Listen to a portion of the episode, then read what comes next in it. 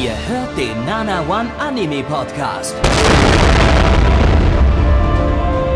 Präsentiert von blog107.de und der Fleischerei Hübner.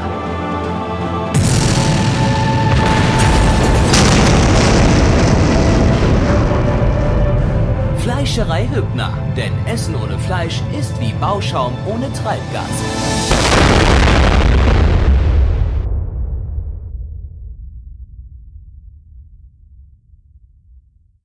Wunderschöne Grüße an die heimischen Empfangsgeräte und herzlich willkommen zum zweiten Sommerseason Podcast 2023 vom Nana One Anime Podcast. Ich bin euer Lieblingsendo und ich habe mir gedacht, ich breche das ganze Prinzip heute mal so ein bisschen auf. Ähm, und zwar mache ich erst die Anmod und dann erzähle ich euch den Fun Fact. Und das liegt ganz bestimmt nicht daran, dass ich mir heute kein Fun Fact rausgesucht und das vergessen habe, weil ich ja zwei Wochen nicht hier war. Ähm, stattdessen erzähle ich euch einen sehr, sehr interessanten Fun Fact und zwar die Stadt Bochum Bochum wäre in elf der 16 Bundesländern die bevölkerungsreichste Stadt. Nur in NRW eben nicht. Ja, damit äh, seid ihr erneut willkommen geheißen, weil es einfach eine Zwangsstörung ist und weil es einfach so sein muss. Die, das Willkommen heißen kommt immer nach dem Funfact. Aber ich bin Gott sei Dank nicht alleine. Ihr müsst euch, heute nicht alleine mit meinen Zwangsstörungen herumplagen. Ich habe noch jemanden dabei. Hallo Gabby. Ha, da springe ich plötzlich ins, äh, in den Podcast rein und plötzlich ist es kein Contime-Podcast, sondern ein Nana One Anime-Podcast. Ja, wild, ne? Ja, wobei eigentlich Aber wir beide eigentlich ja auch schon theoretisch einen Contime-Podcast ergeben könnten. das, das, das stimmt, das haben wir, äh, haben wir auch schon gemacht tatsächlich. Aber sag mal, was ist denn überhaupt so ein Contime-Podcast? Hm, das ist eine exzellente Frage, Endo. Äh, ich glaube, da geht's so um Convention und so. Äh, also, äh, erzähl mir doch mal ein bisschen was davon, weil ich, ich habe da auch erst, ich habe da auch erst irgendwie heute mal so am Rande was davon gehört. Und ich weiß nicht so richtig, was, was, was, was ich damit anfangen soll. Also ich habe da ja selber nicht so wirklich eine Ahnung von, aber wenn ich raten müsste, würde ich sagen, dass das ein Podcast ist über Anime-Conventions in Deutschland, ähm, ein, den, der von einem ziemlich nicen und attraktiven Typen moderiert wird, der auf der Dokumi fleißig Visitenkarten verteilt hat zur Werbung. Äh, und das ist auch schon das perfekte Stichwort, denn die neueste Folge beschäftigt sich ausschließlich mit der Dokumi, der größten Anime-Convention in Deutschland. Und wer sich für Anime-Conventions interessiert, sollte da auf jeden Fall mal reinhören und würde das dann wahrscheinlich auch auf dem Nana One-Kanal auf Spotify und Apple Podcasts finden, aber das ist nur eine Vermutung. Also Hm. habe ich selber nicht überprüft. Aber wenn es so wäre, dann wäre das auf jeden Fall ziemlich cool. Das wäre ja richtig cool. Mensch, da gucke ich aber mal rein hier. Also Spotify, Nanamon Contime und äh, Apple Podcasts und auch bei nanamon.net, ne? Da findet man Ja, das nämlich stimmt. auch einfach. Aber Krass. was findet man noch bei nanaone.net? Unseren Stream. Echt? Boah. Boah. Boah. Krass. Ja, äh, echt. Also ich, ich, ich sehe es halt hier gerade auf der Website, ne? Da findet tatsächlich jeden Donnerstag um 19.30 Uhr ein Stream statt, ähm, bei dem der Bums hier, den wir hier gerade aufnehmen, aufgenommen wird. Sogar von denselben Leuten, die hier gerade sprechen. Boah. Boah. Das ist ja, das ist ja crazy. Das wäre ja, als würden wir jetzt gerade was aufnehmen und das live streamen. Boah, krass.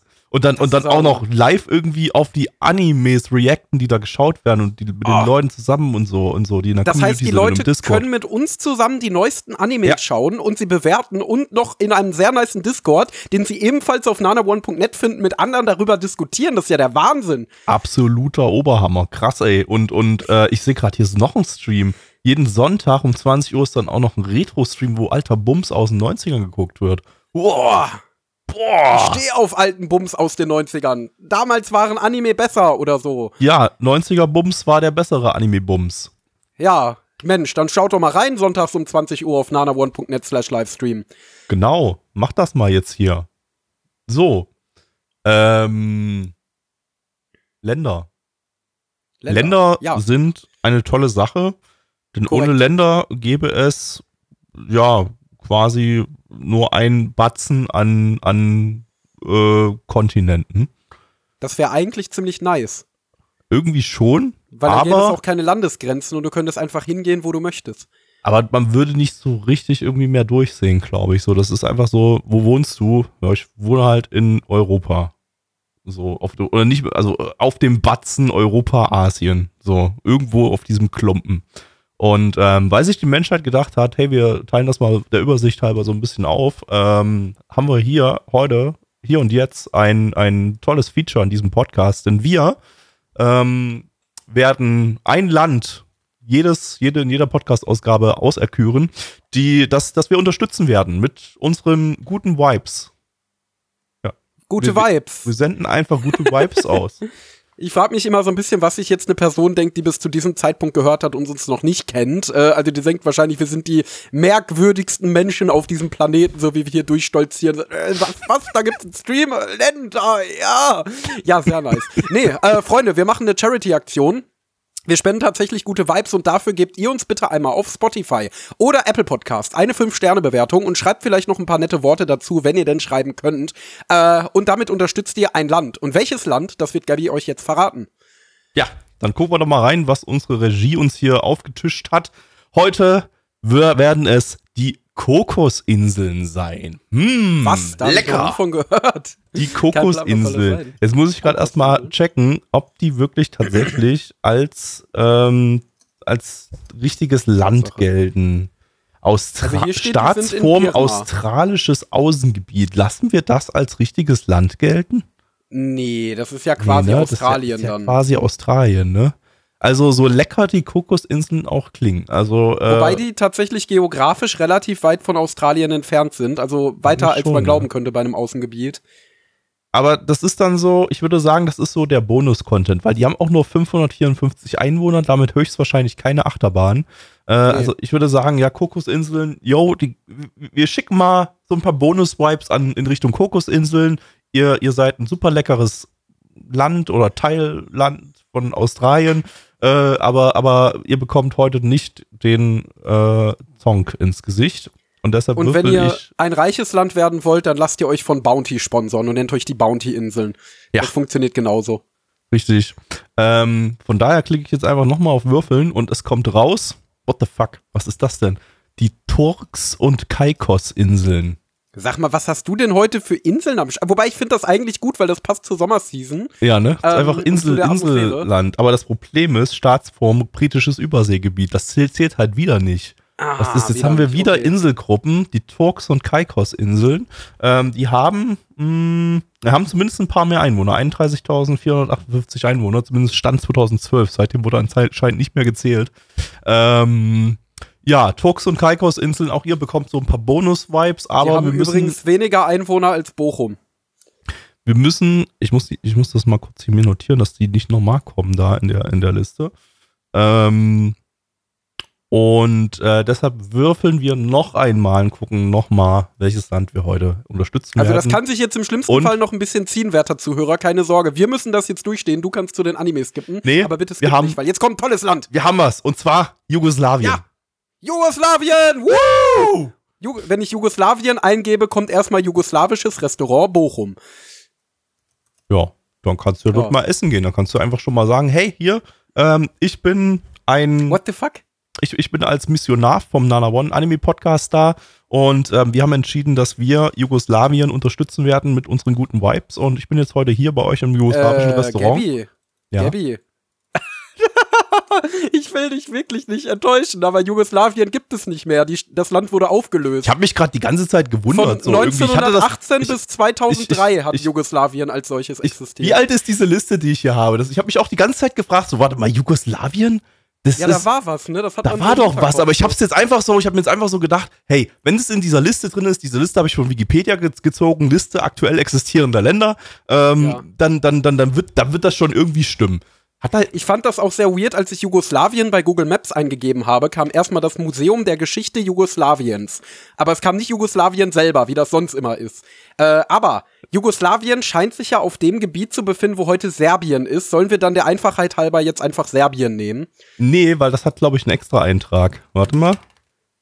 Serbien. Oh, Bosnien und Nee, Herzegowina. Kroatien, Montenegro, Nordmazedonien, Serbien und Slowenien sind übrigens die Nachfolger von Warte äh, mal. Jugoslawien. Was ist denn das für ein Scheiß? Wieso habe ich denn, wieso ist denn in der Liste?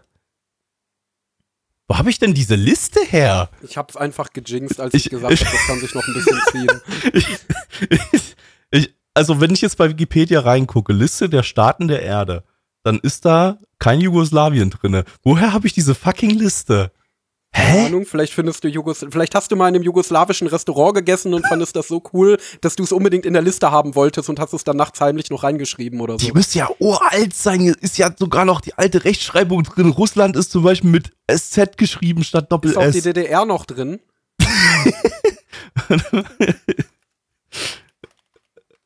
äh, nee, äh, nee, wir hatten ja schon mal Deutschland. Also, äh, also, was ist denn das? Das ist ja wirklich, ja, okay. Ja. Dann unterstützen wir heute Ja. ähm, Bosnien-Herzegowina, Kroatien, Montenegro, Nordmazedonien, Serbien und Slowenien. Irgendeins von diesen Ländern wird wahrscheinlich eine Achterbahn haben. Ja, wird es bestimmt. Dafür muss ich sie jetzt alle einzeln in RCDB eingeben und gucken, ob da was angezeigt wird. Aber ich weiß, Kroatien hat eine Achterbahn. Das weiß ich safe, weil da war ich mal äh, auf Klassenfahrt. Und auch wenn wir leider nicht in den äh, in dem Freizeitpark in Kroatien waren, waren wir aber nichtsdestotrotz, ähm, habe ich mich nichtsdestotrotz über die Achterbahn informiert. Wobei der jetzt da nicht mehr steht. Hat, wurde der wieder geschlossen? Die hatten auf jeden Fall einen Vekoma-Boomerang da stehen. Der Dino Park Futana. Okay, nehmen wir den jetzt einfach. Der ist nicht bei RCDB drin, aber da, genau. Aber da sehe ich, das ist ein sehr cooler, das ist ein Park, der ist voll mit so Dinosaurierfiguren. Das ist an sich schon mal ziemlich cool. Und ich sehe bei Google Maps äh, auf den Bildern auch eine Achterbahn, die aussieht wie so ein Drache. Das sieht vom Schienenprofil so ein bisschen aus wie ein Junior Coaster von Vekoma, kann ich aber nicht genauer bestimmen. Äh, deswegen, wenn ihr in Kroatien seid, besucht auf jeden Fall mal den Dino Park Futana. Erstmal hat, hört sich der Name lustig an und zweitens sind da Dinosaurier und eine Achterbahn und das ist wunderbar. Aber es gibt, glaube ich, auch noch mal einen größeren Park in Australien, der eine, einen Vekoma Boomerang hat und damit auch ein bisschen größere Achterbahn.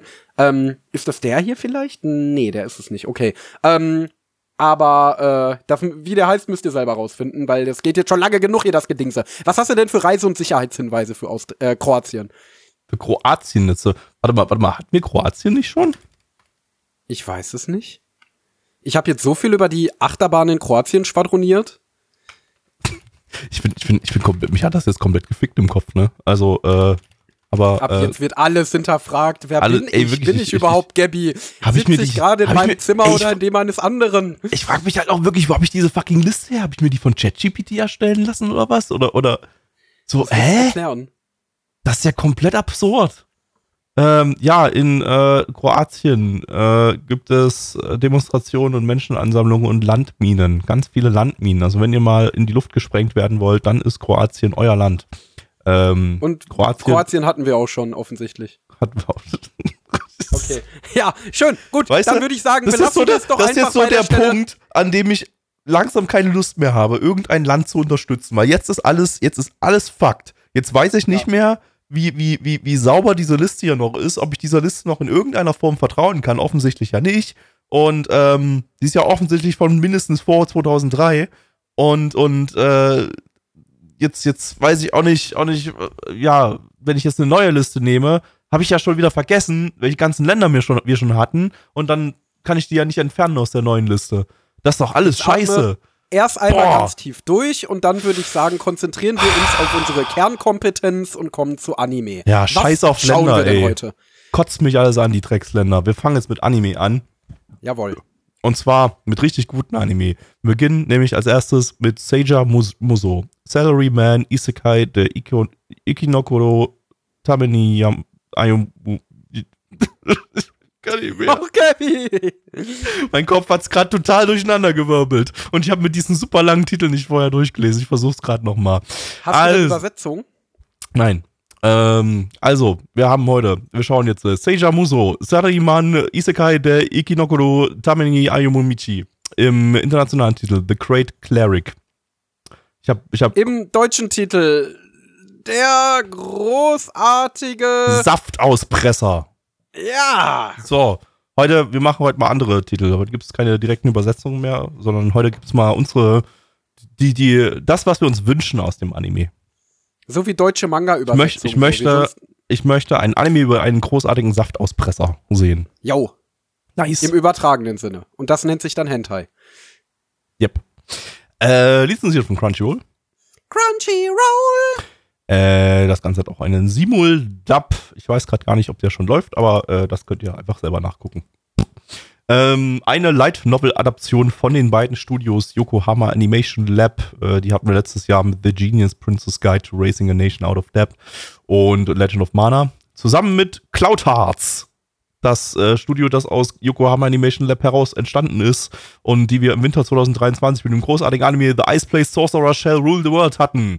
Der Anime, bei dem alle okay. Charaktere aussehen, als wären sie äh, detailarm gezeichnete Hintergrundcharaktere, die irgendwo ganz hinten rumstehen. Aber sie stehen nicht ganz hinten rum, sondern ganz vorne.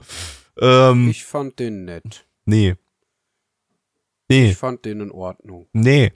Ähm, ich hab den gerne geguckt. Die Novel läuft seit 2015. Du, hast den nicht gerne geguckt, du hattest Stockholm-Syndrom, weil du daran arbeiten musstest. Das ist was völlig anderes. Auch wenn das für Aber dich jetzt. Ich habe ihn auch gerne geguckt. Das denkst du nur. Ich habe mich jede Folge auf die vier on, einzigen On-Model-Bilder im gesamten Anime im Ending gefreut, die Edgy-Bilder. Aber der war wirklich nicht so schlimm. Der war wirklich ganz nett. Ich mochte den. Ähm, als Regisseur haben wir Tamagawa Masato, der hat bei dem eben erwähnten Genius Princess Guide äh, Regie geführt und auch bei Saint Seiya, Saintia Show. Ja, ja, genau das. Ähm, und jetzt kommt der Charakterdesigner bei dem Ding hier, ähm, hat jetzt hier zum ersten Mal richtiges Charakterdesign und war zuvor bei The Iceblade Sorcerer als Charakterdesigner für die Nebencharaktere zuständig. Also ein Anime, bei dem alle, selbst die Hauptcharaktere aussehen, als wären sie Nebencharaktere, hat nochmal einen extra Charakterdesigner für Nebencharaktere, die noch detailarmer aussehen. Und der macht jetzt die Charakterdesigns für diesen Anime. Und so was ich so gesehen habe, auch vom Key-Visual her und so weiter, ja, ist das Ding hier noch detailärmer als der Iceblade Sorcerer. Wird ja, richtig gut. Ich gespannt. Also auf jeden Fall richtiger Tippy-Top-Titel, Leute, mit dem wir in den, in den äh, Podcast reinsteigen. Wir freuen uns drauf. Wir gönnen uns jetzt die richtige, krasse, gute Ladung Isekai-Saft. Aus feinster Orange. Ich habe keinen Mund. Doch, ich will schreien. Man hat mir den Mund nicht eingezeichnet. Und mein Gesicht ist auch eine grässliche Fratze. Gezeichnet von einer 14-Jährigen. Auf deviant Art. Tötet mich. Ende, worum geht's? Ja, also wir haben hier einen super fleißigen Angestellten in einem japanischen Unternehmen, der es zum ersten Mal geschafft hat, seine Quote zu steigern und sich jetzt bald auf eine Beförderung freuen darf. Aber wie gewonnen, so zerronnen, sein Leben endet abrupt, bevor er dann seinen großen Triumph genießen kann. Aber er war letztendlich fleißig und er hat außerdem noch eine Menge Glück und reinkarniert in eine andere Welt. Ja, ich weiß, das ist komplett crazy. Wow. Ich weiß auch nicht, wie die Autoren in Japan immer auf sowas kommen. Das ist komplett wahnsinnig. Also wow, das ist ja keine Ahnung, wie lange der Typ daran rumüberlegt hat. Vielleicht ist das, ich glaube, das ist hier so eine Opus Magnum Story, wo ein Autor wirklich 20 Jahre an einer Geschichte gearbeitet hat, die er irgendwann unbedingt mal veröffentlichen wollte. Und das haben wir hier. Denn er wird reinkarniert in eine Welt und es ist, pass auf, Gabby, Gabby, also folgendermaßen. Es ist halt oh nicht nur eine europäisch angehauchte Fantasy-Welt, ja. Ja. Das wäre schon wild genug. Ja. Sie bringen noch einen Twist rein, zusätzlichen Oha. Twist, das ist eine Welt, die nach Videospielregeln funktioniert. Wie wow. ein MMORPG. Wie World of Warcraft. Holy shit. Skyrim. Weiß ich nicht. Komplett wild. Also wow. Oh, heftig. Genau. Da nennt er sich nämlich Luciel und er erlangt die Klasse des Heilers. Geht dann zur Gilde, meldet sich dort als Abenteuer an äh, und denkt sich, ja, als Heiler kann ich jetzt eigentlich ein entspanntes Leben führen oder so. Aber es ist nicht so, denn die Heiler in der Welt haben teilweise heftig zu schlucken. Und wenn euch interessiert, welches harte, äh, tränenreiche Schicksal Luciel Lucy, wie heißt er? Luciel, genau. Ähm, jetzt durchstehen muss, dann guckt euch auf jeden Fall diesen Anime an. Ähm, ich muss ja ganz ehrlich sagen, für mich war das in der ersten Folge so aufregend. Da habe ich schon, ich habe jetzt schon richtiges Herzklopfen. Ich glaube, ich halte mehr davon nicht aus. Deswegen gucke ich den nicht weiter. Aber es ist auf jeden Fall schon echt verdammt aufregend gewesen. Oder, Gabby, fandest du es auch aufregend?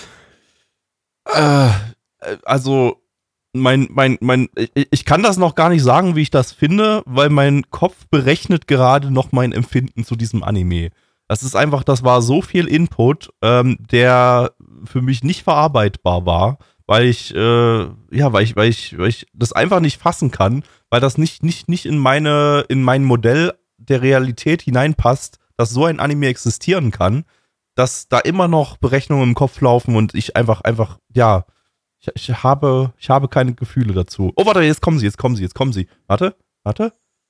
Und.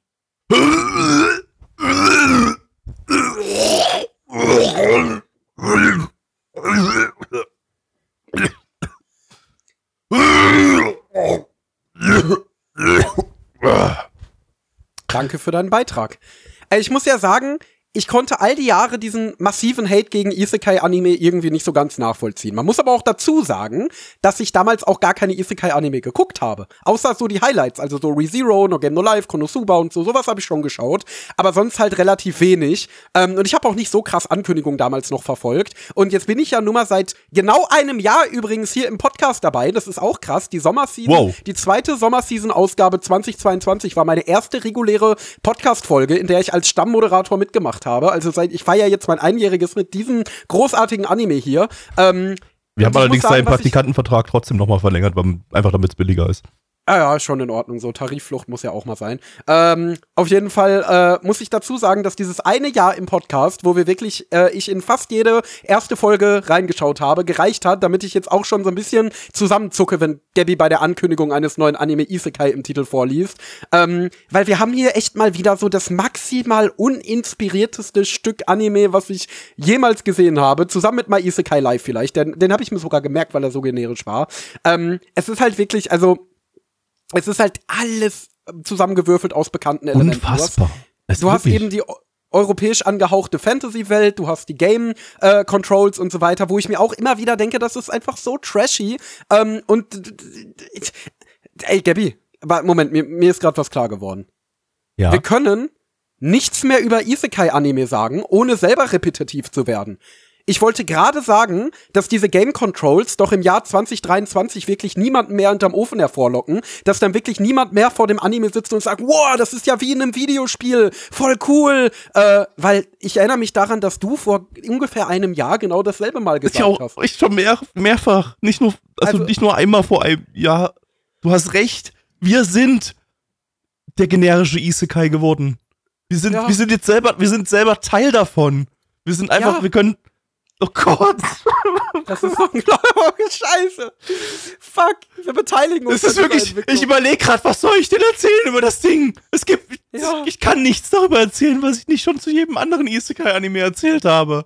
Ja. Dieser Anime ist jeder andere Isekai-Anime. Er ist jeder andere Isekai-Anime. Und das halt Schlimme ist, wir haben diese Season doch haufenweise davon. Das, das ist ja gerade mal der erste das Ding ist ja halt auch bei dem Ding so ein bisschen, das ist ja wieder einer dieser, das ist ja so ein bisschen so das, das neue Ross, auf das Japan so setzt, jetzt wo es nicht mehr äh, äh, interessant ist, wenn normale Oberschüler in äh, Isekai-Welten äh, reinkarniert werden, dass sie dann jetzt immer irgendwelche Berufe reinkarnieren. Wir hatten letzte Season Handyman Sato, äh, äh, wir hatten schon die, diverse Mediziner äh, und Apotheker und so weiter und so fort. Ähm, und jetzt haben sie ja hier jetzt einen Geschäftsmann, ein Salaryman. Ein Salaryman, das ist erstmal so ziemlich das langweiligste, was du dir vorstellen kannst, weil das heißt ja im Grunde erstmal nur, er arbeitet in Japan in einem Büro, wahrscheinlich bei irgendeiner äh, shittigen, ausbeuterischen äh, Großfirma, die Bohrmaschinen herstellt oder so. Yep. Ähm, also das ist von den ganzen Berufen, von den vielen, vielen Berufen, die es in Japan gibt, so ziemlich der langweiligste, den du dir aussuchen kannst. Ähm, und das Ding ist, der Anime versucht es so ein bisschen so zu framen, als würde der Protagonist durch seine Verhandlungskünste, die er in seinem Job gelernt habe, äh, hat in dieser Isekai-Welt weiterkommen. Also, dass er, wenn er da zum Beispiel vor der Stadt steht und er wird erstmal nicht reingelassen von den Wächtern, dass er sich dann besonders gut verkaufen kann und sagen kann, hey, ich bin ein Heiler, ich will hier Arbeit suchen, ich will mich der Gilde anschließen, also lasst mich doch rein und so. Aber alle Sachen, die er sagt, sind etwas, das jeder normale Mensch in der Situation sagen würde. So völlig normale Sachen. Natürlich gehst du dahin nicht, nicht hin und sagst, hey, ich will die ganze Stadt umbringen oder so. Aber, aber der Anime stellt es so dar, als wäre das jetzt so der allergrößte Geniestreich, dass er sich jetzt so ausgibt, als wäre er jetzt so, keine Ahnung, Aqua aus Oshinoko oder dieser Typ auf, aus Classroom of the Elite und wird jetzt alle da mega gut manipulieren. Die oder, ganze halt Isekai-Welt so. sind nur Marionetten in meiner genau. Hand. und, und das, das, das ist aber der Anime framet es so, als wären das die krassesten Einfälle, dass er einfach sich verhält wie ein einigermaßen normaler Mensch. Das ist halt so, ah, das ist so weird, das ist so scheiße. Ich möchte auch jetzt, äh, ich, ich bin auch an dem Punkt angekommen, wo ich einfach mal wissen möchte, was für Menschen sind die Autoren von, von, von so, so einem Anime. So, was ist, ist ja wieder, ist ja wieder wie immer so ein Ding, was auf der, ähm, auf dieser. Showsets Caninaro. Genau, ich vergesse immer den Namen von dem Ding, aber genau das. Ähm, dieser, diese Website, wo man Light Novel-Konzepte einreichen kann und jeder kann es lesen und jeder kann da abstimmen und so weiter. Und dann irgendwann kommt so ein Verlag auf dich zu, wenn du ganz viel Glück hast und sagt, hey, dein, dein Titel, genau der ist es. Den wollen wir jetzt rausbringen, den wollen wir verlegen. Und ähm, erstmal, ja, ich, ich, ich hinterfrage schon gar nicht mehr, was die Verlage geraucht haben und wie, oder wie verzweifelt sie sind, äh, um irgendwelche Titel zu finden, äh, wenn sowas hier äh, verlegt, verlegt Ich denke wird. mir halt Aber vor allen Dingen auch immer so ein bisschen, wer liest das denn? Weil so eine Light Novel, die ist ja eigentlich schon ein relativ großes Zeitinvestment. Da liest du auf jeden Fall länger dran als in so einem Manga, wie das bei so Büchern halt nun mal so ist. Die haben ja oft so, so proband eine durchschnittliche Romanlänge. ist, glaube ich, sehr Und- beliebt, sowas auf dem Handy zu lesen. Habe ich, glaube ich, mal Ja, gehört. So, das, trotzdem, äh, das diese Website, die ist, glaube ich, sehr. Diese Website ist, glaube ich, sehr, wird sehr viel über Apps, Apps ge Ja, diese gelesen. Webnovels. Und deshalb aber- hast ja auch die- mal solche super langen Titel, ne, damit die, damit die Leute auch auf dem Handy schnell beim Durchscrollen schnell sehen, ah ja, da, darum geht's. Also das ist die Aber wenn so ein. Publisher das rausbringt, dann bringt er das doch auch immer noch mal im Papierformat raus. Genau, genau. Und ich denke mir, denk mir, wer, es gibt, also der japanische Markt ist ja so überflutet mit Light Novels und noch viel mehr überflutet mit Isekai Light Novels. Und ich denke mir, wer greift dann zu The Great, Great Cleric und liest dann auch noch mehr als einen Band davon? Lass uns Oder mehr doch als die mal- ersten zehn Seiten. Lass uns doch mal ganz kurz gucken, wie viele Bewertungen das Ding bei äh, Amazon hat. Die, die, die Novel, also beim japanischen Amazon. Oh Hier ja. ist ja. Oh mein Gott.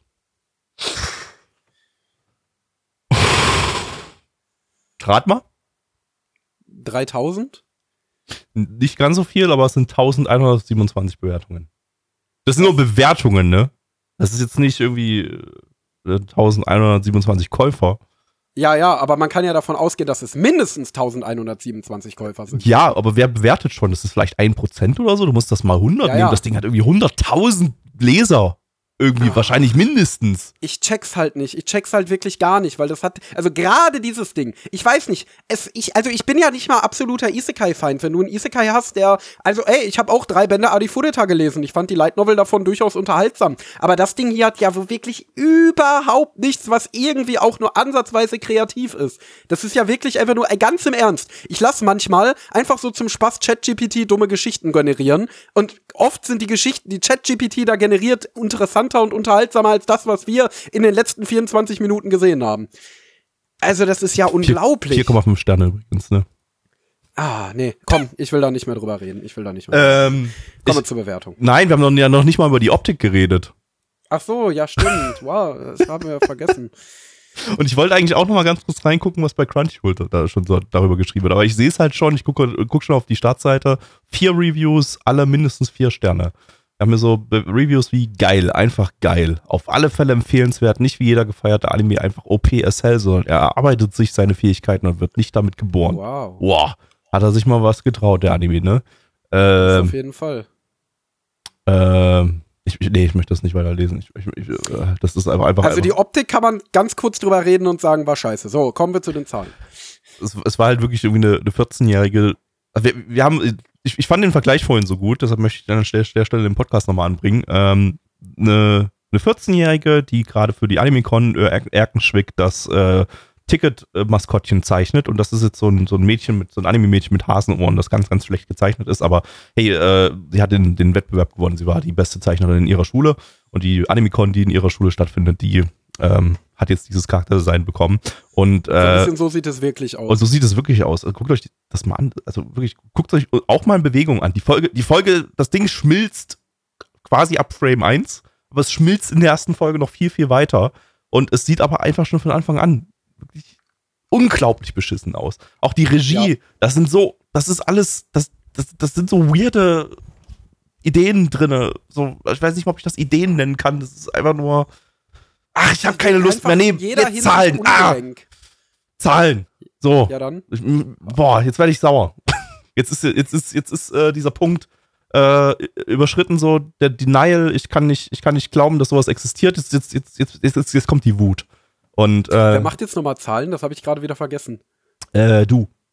Ach so, okay, gut. Machen wir dann einfach. Also, auf MRL hat die ganze sch schöne Sache eine 6,52 bei 2939 Bewertungen. Unsere Community gibt eine 1,77 bei 13 Bewertungen. Gabby, was gibt's denn du? Ich gebe eine 1 von 10. Sorry, aber nee. Nee. Nee. Endo. Ich bin ja jemand, der wirklich eigentlich so gut wie jedem Anime noch irgendetwas Positives abgewinnen kann. Dem hier nicht. Eins von zehn. Nächster bitte. Dann kommen wir zu einem. einem genau. Äh, und zwar Undead Girl Murder Farce oder im äh, internationalen Titel Undead Murder Farce. Wir haben einfach das Girl entfernt. So ist einfach im, im gibt keine, gibt keine Frauen im, im Ausland. Da gibt es halt nur, nur noch Mörder und Undead und Farce. Aber kein Girl mehr. Zu Deutsch. Ähm, was, was, was nehmen wir? Das dritte. Was, also was, was, was hoffen wir? Was erhoffen wir uns? Äh, Von dem Ding. Ich erwarte mir untote Mädchen und eine Mörderfarce. Dann nehmen wir den so. Gut. Li- lizenziert von Crunchyroll.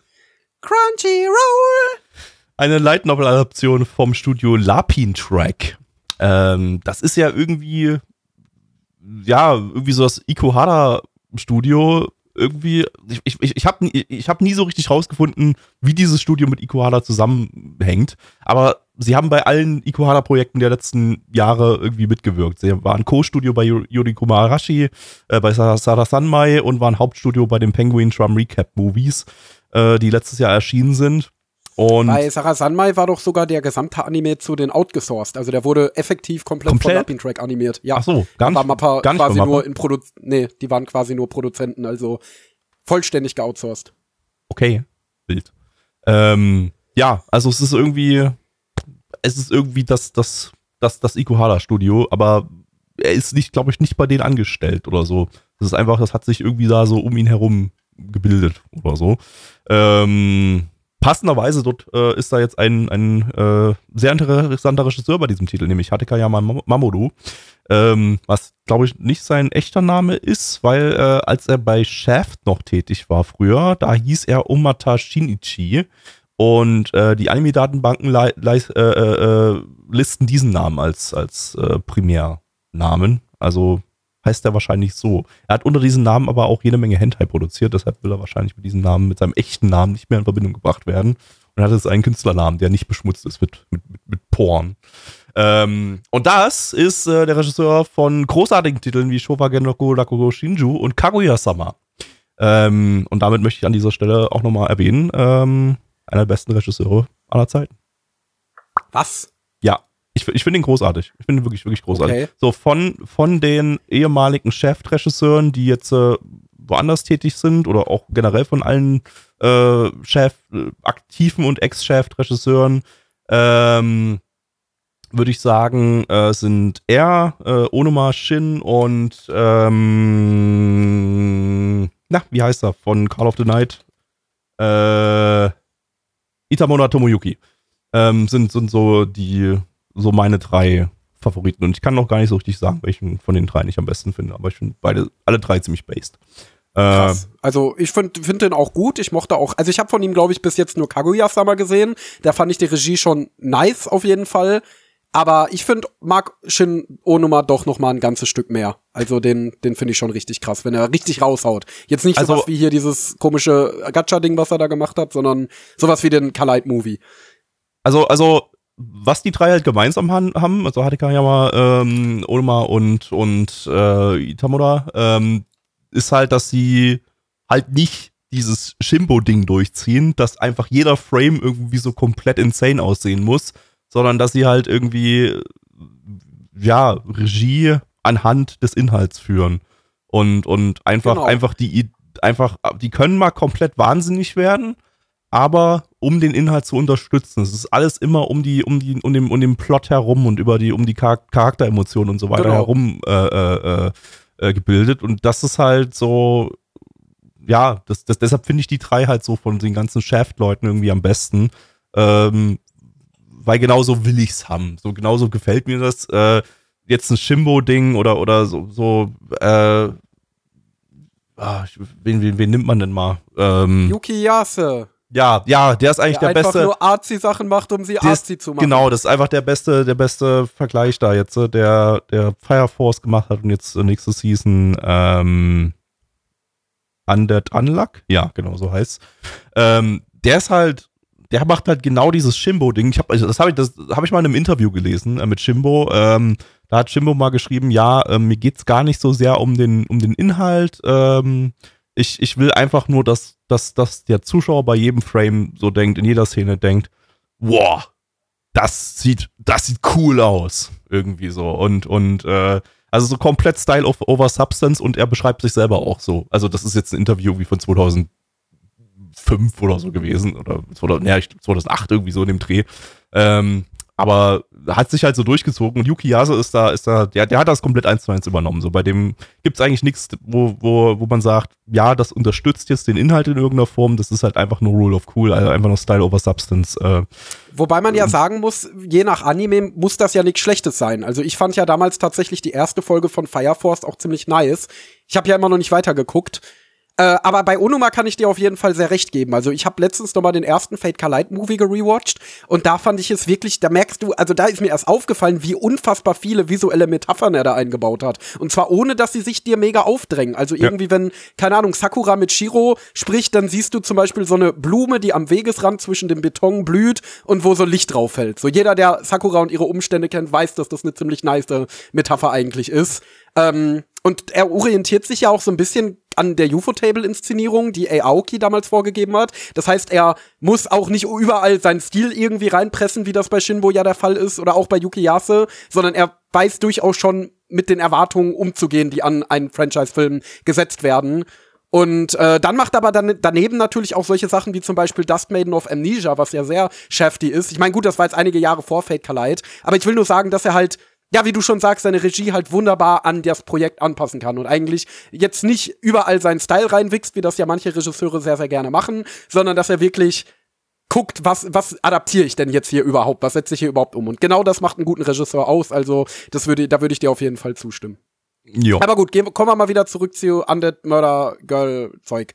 Genau. Ähm, ja, so viel mehr gibt's dafür, dazu gar nicht zu sagen. Also der Regisseur ist natürlich an der Stelle super interessant. Ähm, aber äh, ja, nicht so viel krasse andere Leute, zumindest jetzt nicht auf den ersten Blick. Vielleicht ist da äh, jemand, der aus der, der ist ganz deep im Sakoka-Game drin ist, wird jetzt wahrscheinlich sagen, boah, Gabby, du hast doch hier die zwölf Key Animators übersehen, die man noch erwähnen sollte, aber mache ich ja nie. Also von daher, pff, äh, Key Staff ist nicht super interessant. Ähm, ansonsten, ja, Novel seit 2015, sind aber erst drei Bände von dem Ding erschienen. Also äh, ja, kommt nicht oft was raus zu dieser Novel. Ähm, kann man also wahrscheinlich, wenn man sich Mühe gibt, auch in zwölf Folgen komplett adaptieren, das, was bis jetzt draußen ist. Ich weiß nicht, ob das in irgendeiner Form abgeschlossen ist. 13 Folgen sind es sogar. Also dann, ja, werden die 13 Folgen wahrscheinlich auch diese drei Bände, die es bis jetzt gibt, adaptieren und dann ist erstmal Schluss. Ja, ähm, ja, also ich bin, bin sehr, sehr interessiert an diesem Ding. Ich äh, freue mich da jetzt gerade sehr drauf. Ähm, ich hoffe, ich hoffe, das wird was. Ähm, die Trailer sahen super cool aus. Äh, ja, schauen wir mal. Auf geht's. Chicato, Chicato, Chica, Chica. This is Rindo Aya. Gabby, worum geht's? Ähm, stimmt, ich war gar nicht drauf eingestellt, dass ich gerade die. Oh es ist wieder so ein scheiß warmer Tag. Mein Gehirn schmilzt langsam vor sich hin und ich möchte ja. nicht mehr.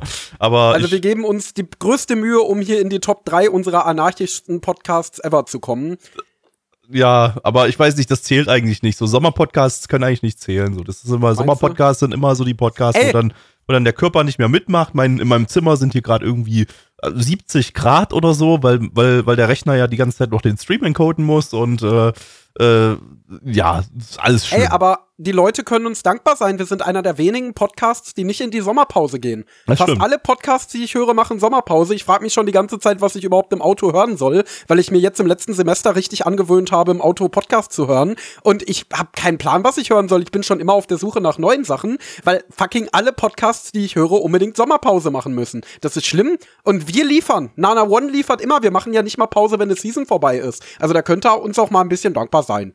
Genau. Also ich meine, jetzt könnten wir halt auch einfach gar keine Sommerpause machen, weil es ist ja jetzt eine neue Season und so. Ich meine, wir haben das 2016, 2018 haben wir tatsächlich mal richtige Sommerpausen gemacht, als wir in Japan waren. Aber das war auch, glaube ich, in der Seasonpause. Das, das, das war dann ja so September rum, genau. Da war, da war ja dann, da war wir dann mit der Sommerseason schon durch jeweils. Ähm, also, ja, so jetzt, jetzt im Juli, August Pause machen, geht, geht gar nicht. Da ist ja die ganze nee, Season dann weg. Und ich denke halt vor allen Dingen, keiner Ey, die ganzen Leute, die jetzt trotzdem arbeiten müssen und Auto fahren oder die jetzt am Strand liegen, ne? Also wenn ihr gerade am Strand liegt äh, und einfach so ein bisschen gemütlich unter der Sonne brutzelt und noch was dabei hören wollt, der Nana One Podcast lässt euch nicht im Stich. Wir werden euch immer Content liefern, äh, bis wir umfallen. Hör mal, bis wir umfallen. Aber du, Gabby, hör mal, jetzt sind wir schon seit, fast- seit fast zwei Minuten am Sabbeln und du hast uns immer noch nicht verraten, worum es in dem Anime ging, den wir gerade geguckt haben. Ja, ich wollte so ein bisschen ein kleines Mysterium draus machen, weil es ist ja auch so ein bisschen Oh. Mystery, der Anime. Aber na gut, ich, ich verrate euch ein bisschen was. Es geht um ein bisschen was. Ähm, zum einen haben wir hier die Annette.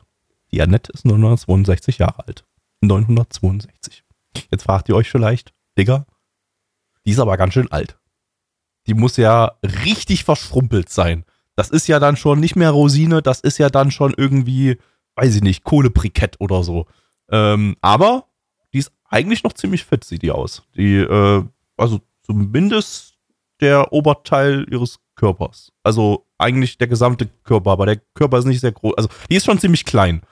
Äh, könnt ihr vielleicht, vielleicht denken, mit 962 Jahren ist man nicht mehr so groß, da ist man dann halt einfach schon, ja, ich weiß nicht, 30 Zentimeter groß oder so ist sie nur noch. Ähm, und ähm, sie hat auch eigentlich nicht mehr so viel Körper.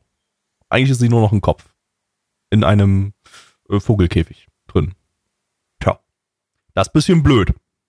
Ähm, und äh, wie ist das passiert? So genau weiß ich es nicht, aber irgendwie wurde ihr Kopf abgetrennt von einem, äh, oh Gott, das habe ich, äh, wir, wir haben hier sehr viel Informationsfluss in der Folge gehabt, von daher muss ich, kann ich, kann es sein, dass ich jetzt irgendwas ein bisschen falsch zusammenfasse, aber ich glaube, es war irgendwie so ein, so ein halb Mensch, halb Dämon, äh, oder irgendwie sowas, was der ihr den Kopf abgeschlagen hat, genauso wie unser zweiter Hauptcharakter, der, der, ähm, Tobias, ähm, der ist nämlich auch halb Mensch, halb äh, Dämon und äh, verdient sich seine Zeit äh, damit, äh, äh, ja, in, in ja, so Schaukämpfen einfach Dämonen abzuschlachten. Der ist nämlich der Demon Slayer. Und ja, Leute gucken sich. Tsuyoku nareru kibo shinjite. Danke. Erzähl weiter, erzähl weiter. Ich habe nur, Ja, es ja. ist nur bei bei Dank- Begriff danke Demon Slayer bei für, mir so ein kleinen, Reflex für dieses kleine Podcast-Konzert, Lisa. Ähm, war doch die Original-Lisa, die hier gerade kurz Ja, ja, die, ist. Ne? die ist gerade bei mir zu Besuch. Die hat hier so ein bisschen ins Mikro geflüstert. Ja. Ja, und äh, dort, äh, ja, äh, so richtig Bock hat er aber nicht so da, da drauf eigentlich so, denkt sich so, ja, irgendwann wird der Dämon wahrscheinlich von mir Besitz ergreifen und bevor das passiert, ähm, ja, werde ich das Ganze noch mit einem Bang hochgehen lassen. Ähm, trifft aber eben zuvor auf die Annette und äh, die sagt zu ihm, hey, wir haben, glaube ich, so ein bisschen ähnliche Ziele. Ähm, du, da, da gibt's auch, äh, du, du, du hast auch, oh Gott, ah, ey, das ist wirklich, das ist schlimm, ne? Ich krieg, ich krieg, ich, glaub, krieg die Story ist nicht mehr zusammen. warum, warum sucht, warum sucht hatten. er, warum sucht er nach dem, nach dem, nach Er dem, sucht nach dem Körper, weil sie gesagt hat, dass er, also er äh, hat irgendwie ist von einem Dämon corrupted worden und der frisst genau, das ist ja der gleiche, der ihr den, ihr den Kopf Genau, der ihr den. Körper geklaut hat. Und sie hat, sagt ihm jetzt quasi, ey, wenn du weiterleben möchtest, dann tu dich mit mir zusammen. Wir suchen diesen Typen und finden meinen Körper wieder und dann habe ich eine Möglichkeit, dich zu heilen und von diesem Dämon zu befreien und dann kannst du ein langes, schönes Leben führen. Aber dafür musst du mit mir zusammenarbeiten. Und dann sagt er, ey, ich habe nichts zu verlieren. Entweder ich sterbe jetzt in ein paar Jahren oder ich nutze zumindest diese Chance hier und komm mit dir mit. Also komm, machen wir. Und dann sagt sie, yo, ähm, der Dämon ist aber nicht hier in Japan, der ist irgendwo in Europa. Und dann sagt er, ja super, ich wollte sowieso schon immer mal in eine Allianz Arena. Äh, und dann fahren sie zusammen nach Europa. Und äh, ja, dann was dann passiert, das werden wir von jetzt an erfahren, wenn wir den Anime weitergucken. Das, was Und Endo sagt. Also habe ich wieder Genau. super die Story zusammengefasst. Äh, ich bin einfach, einfach der Beste da. Besser als Blackie. ja, definitiv. Aber ey, komm, ich bin selber derjenige, der bei 90% seiner Storybeschreibung absolut vor sich hin bröckelt und äh, äh, keine Ahnung.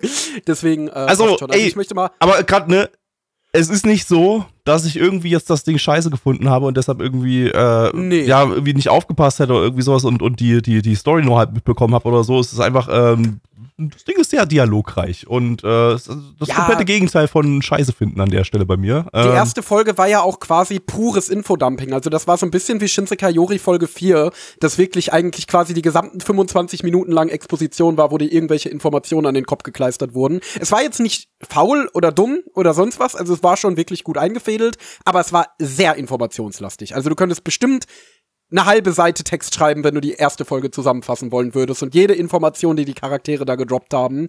Deswegen das ist schon in Ordnung. Also bei dem Anime darf man das. Bei dem Anime ist das in Ordnung. Ta tatsächlich gar nicht mal so am Anfang, ne? aber sobald er dann eben auf den Kopf stößt, ähm, äh, dann, dann geht's halt, halt einfach sofort los. Dann, dann, dann, dann rasseln sie da die Dialoge zwisch, äh, zwischen, zwischeneinander runter und äh, es, es äh, ja, das, das, das hat fast so ein bisschen, hatte so ein bisschen Monogatari-Vibes äh, bei, bei in, in einigen Momenten, so würde ich sagen. Nicht, nicht inhaltlich so komplett, es ist nicht so, es ist nicht so, dass bei Monogatari nee, hast du sehr, sehr sagen. viele, bei Monogatari hast du halt sehr, sehr viele Dialoge, die halt nicht wirklich in irgendeiner Form in Inhalt, Story vorantreiben, sondern es eigentlich bloß so Seiten, sehr, sehr, sehr, sehr komplex ausgeführte Seitenhiebe zwischen den Charakteren sind.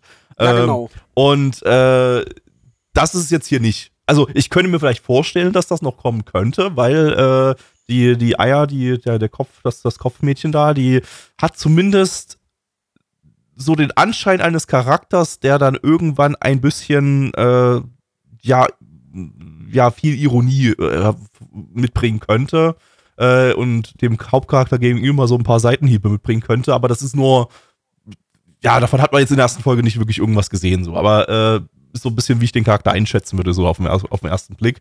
Ähm, ansonsten, ja, also es, es, es, es war von den Dialogen her einfach der Inhalt, aber sehr, sehr, sehr, sehr, sehr stark ausgeschmückt.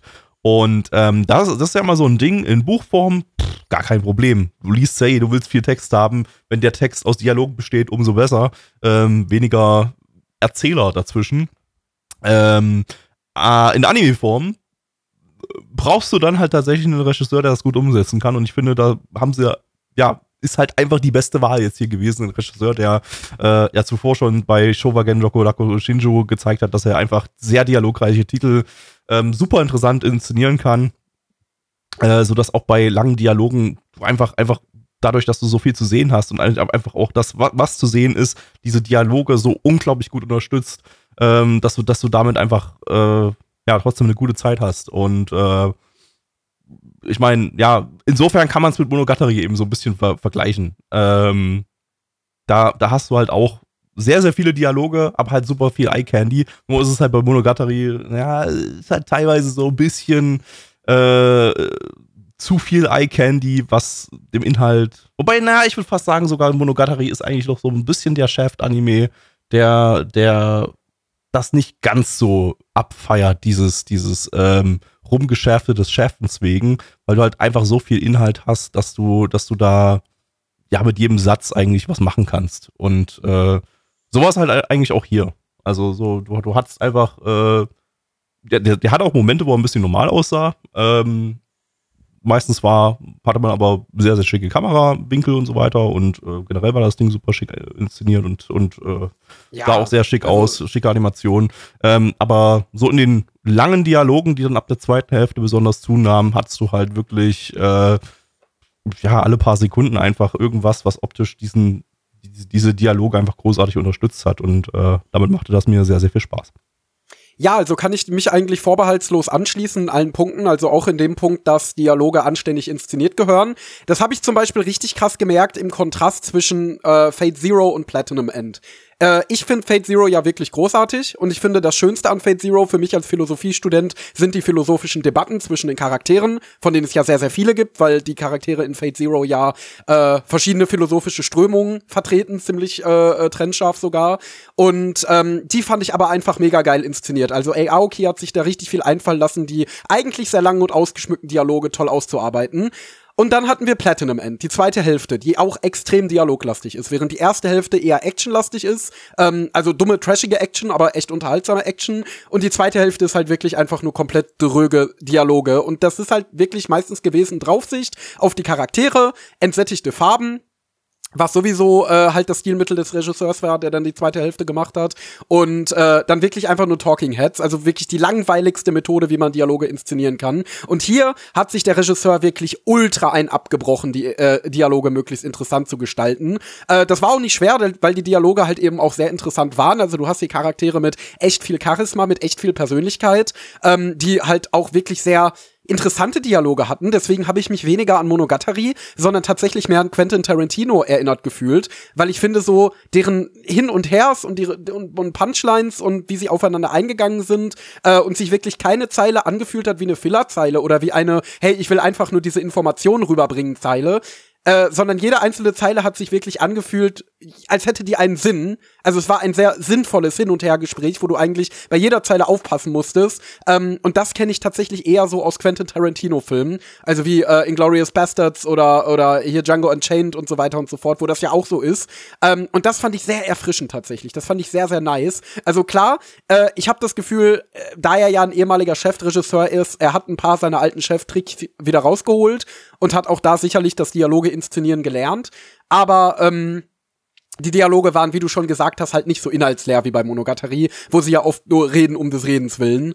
Ähm, und ja, ansonsten, was die Inszenierung angeht, ich fand ist unglaublich geil. Also ich glaube, ich habe lange keinen Anime mehr gesehen, der wirklich so in allen Punkten ultra atmosphärisch war. Also ich finde, der hat keine Wünsche offen gelassen. Das Sounddesign war absolut großartig äh, und, und super detailliert. Äh, die Regie selber war toll. Also die Regie war halt eben auch wieder am Inhalt orientiert. Du hattest zum Beispiel am Anfang eine Szene, wo der Hauptcharakter so ein bisschen über die Straße spaziert und da nähert sich von hinten so eine Rikscha. Und ähm, das kommt für ihn sehr überraschend. Und um dieses Gefühl der Überraschung hervorzuheben, war der Kamerazoom dann eben auf das Rad von der Rikscha und plötzlich ganz laut dieses Rollgeräusch und so, wodurch du als Zuschauer dir natürlich auch erstmal gedacht hast, wow, was ist jetzt los, lautes Geräusch so. Äh, solche inszenatorischen Mittel hast du da halt ständig drin. Du hast halt auch manchmal einfach nur Gespiele, das einfach nur cool aussieht, wie zum Beispiel in der Szene, wo er und der Kopf, beziehungsweise die Mate, die den Kopf die ganze Zeit für sie rumträgt, äh, so die Straße entlang gehen und sich unterhalten und die Kamera ist die ganze Zeit auf so einer Vogelperspektive Draufsicht, was ja auch eher ungewöhnlich ist ähm, und so weiter und so fort. Also da, da könnte ich jetzt äh, unglaublich viele Beispiele nennen,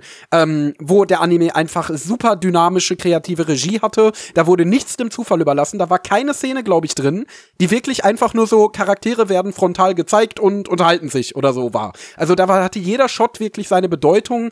Ähm, jeder Shot wirkte, als wäre er wirklich mit Sinn und Verstand gewählt worden und nicht einfach nur, um gewählt zu sein. Äh, und das fand ich unglaublich cool. Die Leistung der Synchronsprecher war richtig toll. Äh, inhaltlich war das zumindest sehr interessant bis jetzt. Also viel hat man ja noch nicht erfahren. Die erste Folge war ja wirklich erstmal nur das Setting zu etablieren. Deswegen kann man da jetzt noch nicht so viel Subtext oder sonst irgendwas rauslesen. Es scheint ja viel um das Thema Tod zu gehen.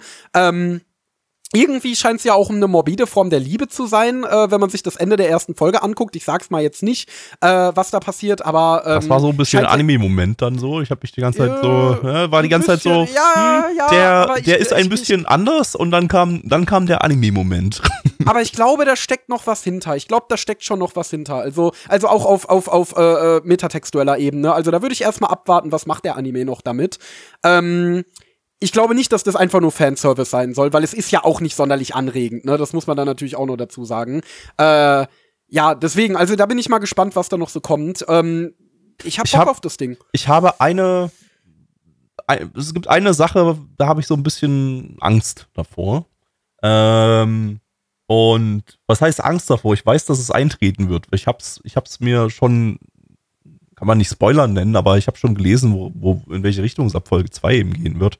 Ähm, und die gefällt mir nicht so. Ähm, sie reisen ja dann nach Europa irgendwie, oder zumindest ist das Ziel. Ich weiß nicht, ob, das schon, ob sie das schon in Folge 2 tun. Aber ähm, das Ganze wird ein Detektiv-Mystery-Anime. Ja, aber das war ja klar. Das ist ja beim Titel eigentlich schon das, relativ offensichtlich, oder nicht? Ja, durchaus. Aber das Ding ist halt, äh, ich bin nicht der allergrößte Fan von Detektiv-Mystery-Anime, besonders nicht in so einer Konstellation mit äh, Dude plus Mädchen irgendwie und das Mädchen ist irgendwie Mystery Girl à la Gothic irgendwie. Ähm, ist natürlich hier schon ein bisschen, du hast jetzt hier sehr, sehr exzentrische Charaktere, einfach schon die hast durch ihre Existenz. sehr oft. Ne? Also, das muss man ja auch dazu sagen. Also nicht nur Charaktere, das sind ja die. So Weirdos. Ja, bei Gothic war es halt einfach, einfach nur generische Ja, Zund aber Zundere, Gothic ne? ist jetzt auch nicht der, der Benchmark dafür. Also guck dir mal an, was in den letzten Jahren alles so erschienen ist, so Inspector und so weiter und so fort. Also ja, dann ist das hier okay. immer so, dass das immer so quirky Detektivcharaktere sind, weil die halt einfach gut ankommen.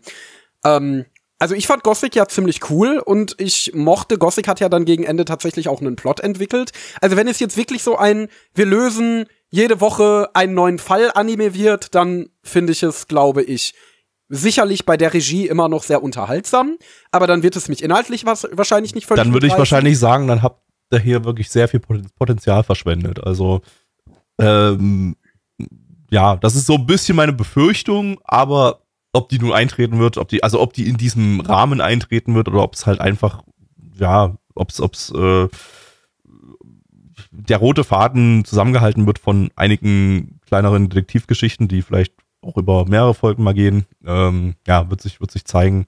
Aber ähm, ja, also ich hätte jetzt auch nichts dagegen gehabt, wenn das Ding jetzt so gesagt hätte, ich äh, bin ein Action-Anime, der äh, zwischendurch so ein bisschen philosophische Gespräche einstreut. Äh, und und äh, wir, wir metzeln uns jetzt so durch Europa durch, um unseren äh, Peiniger zu finden.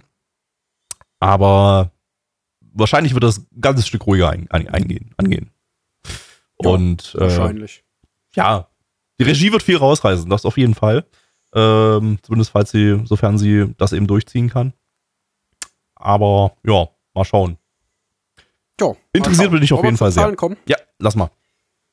Wer macht? Mach ich Ich- wieder? ich muss. Ich muss eigentlich. Nein. Ich muss. musst. Genau. Wir haben ja auf MRL eine 7,64 bei 4.555 Bewertungen. Stand ist der 12.07.2023. Unsere Community gibt eine 6,38 bei 16 Bewertungen. Endo.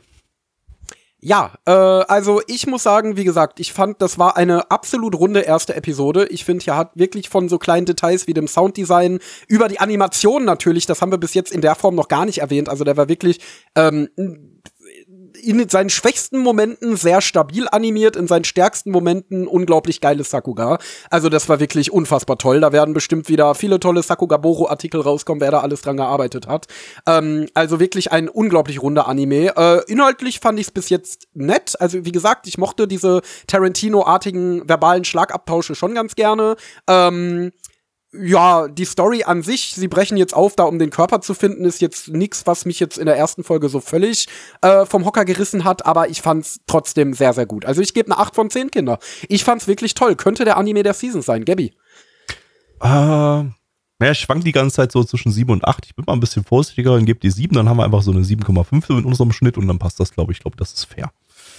Äh, ja, mach mal so. Ja, sehr schön. Äh, Gabby, Ja. ich bin ja momentan ziemlich heftig gestresst und weiß auch warum. Weil Sommer ist. Nee, ich bin momentan mitten in der Klausurenphase. Ich bin momentan eigentlich nur am Lernen. Wenn ich nicht gerade streame oder Podcasts aufnehme, bin ich nur am Kloppen. Und jetzt habe ich letzte Woche die Lateinklausur geschrieben. Ich habe sie glücklicherweise bestanden. Ich habe endlich mal Latein bestanden, Freunde. Das ist ja bei mir so eine Story wie mit SpongeBob und seinem Führerschein. Eine unendliche Geschichte. Und da musste ich natürlich echt viel pauken, um da überhaupt hinzukommen. Und ja, das ging auch schon mal bis spät in die Nacht. Und da bin ich teilweise auch schon mal ganz schön fertig gewesen. Und habe mir dann meistens einen schönen Holy Energy reingeballert, die dankbarerweise unser Sponsor sind. Das hat mir in dem Moment wirklich geholfen. Da habe ich mir die schöne Raspberry Raptor Sorte reingemacht in den Shaker.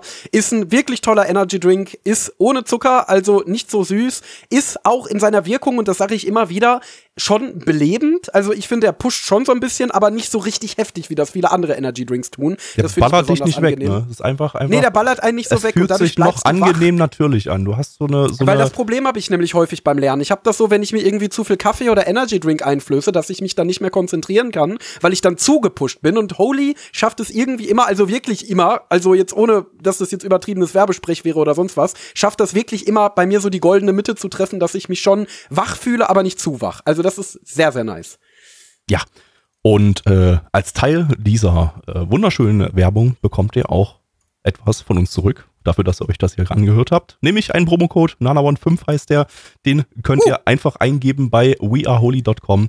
Und da könnt ihr zum Beispiel einfach das Probierpaket auspro ausprobieren. Da habt ihr 14 leckere äh, Eistee- und Energy-Sorten, die ihr einfach mal durchprobieren könnt. 14,99 kostet euch das, wenn ihr dann den Promocode eingebt. Und äh, Es gibt jetzt sogar ein neues Probierpaket, ne, habe ich gesehen.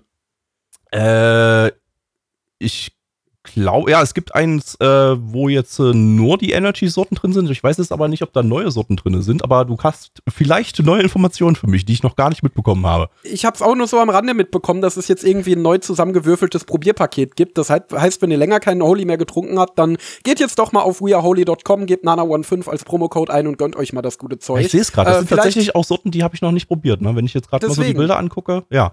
Äh, krass. Deswegen, ja, das lohnt sich. Mensch, dann. da kann man einfach nochmal also, neu reingehen. falls ihr auch momentan gepeinigte Studenten in der Klausurenphase seid und noch nicht in die Sommerferien dürft, dann kann ich euch das nur wärmstens ans Herz legen. Hashtag Werbung und ich würde sagen, wir machen hier einfach mal weiter mit dem nächsten Anime. Gabby, was schauen wir denn jetzt Schönes? Wir schauen jetzt äh, da, ah, Mensch. Da, ah, Mensch. Da, ah, Mensch. Ah, ein, ein Anime, Da, da, den ich, da. ein Anime, den ich ne, nach dem Placement eigentlich gleich, gleich eigentlich gar nicht bringen möchte, weil ich muss gleich unangenehme Dinge erzählen. Ähm, Mhm. Deshalb, äh, ja, äh, genießt noch mal schön die, die angenehme Placement-Stimmung gerade. Ähm, Mhm. Und Ah, merkt ja. euch noch den Promocode Nanabon5, denn äh, gebt den am besten jetzt gleich ein.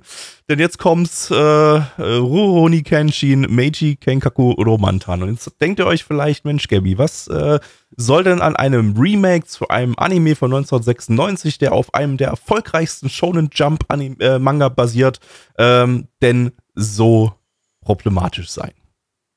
Hm. Auf jeden Fall nicht, dass er von Crunchyroll lizenziert ist. Crunchyroll. Auch nicht, dass er von Liden Films ist, auch wenn das vielleicht ein bisschen Aber problematisch sein könnte. Die hatten wir im letzten Podcast mit Alte Riser, das war okay. Ähm, vielleicht wird auch das wieder okay. Äh, hey, Liden Films kann okay sein, wenn sie sich Mühe geben. Ne? Und mit den richtigen Regisseuren, die Lidenfilms zu nutzen wissen, können es ja, auch, wie ich mir sagen lassen habe, sogar ganz gut sein, so wie Call of the Night. Was haben wir Den denn ich als selber noch nicht gesehen. Call of the Night ist super stabil, auf jeden Fall. Also äh, kann, ich, kann ich nur sehr empfehlen. Ähm, ist es vielleicht der Regisseur, der problematisch ist? Passt der vielleicht hier nicht rein? Ist es vielleicht kein stabiler Regisseur? Ist es Yamamoto Hideo? Ähm, der hat Strike the Blood und äh, letztes Jahr My Master Has No Tail gemacht.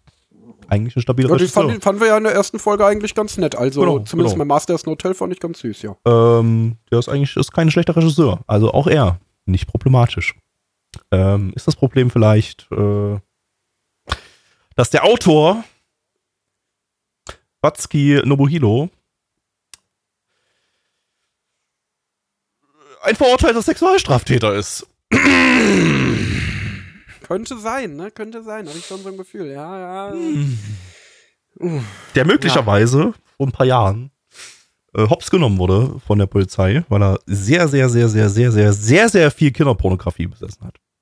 Wir reden nicht irgendwie von Lodi Hentai oder so, nicht, nicht von Ersatzprodukten, wir reden von äh, harter Kinderpornografie, die er tatsächlich auch auf äh, physisch auf DVD erworben hat, äh, also physisch besessen hat ähm, und entsprechend auch Geld in ein äh, widerliches Gewerbe rein investiert hat.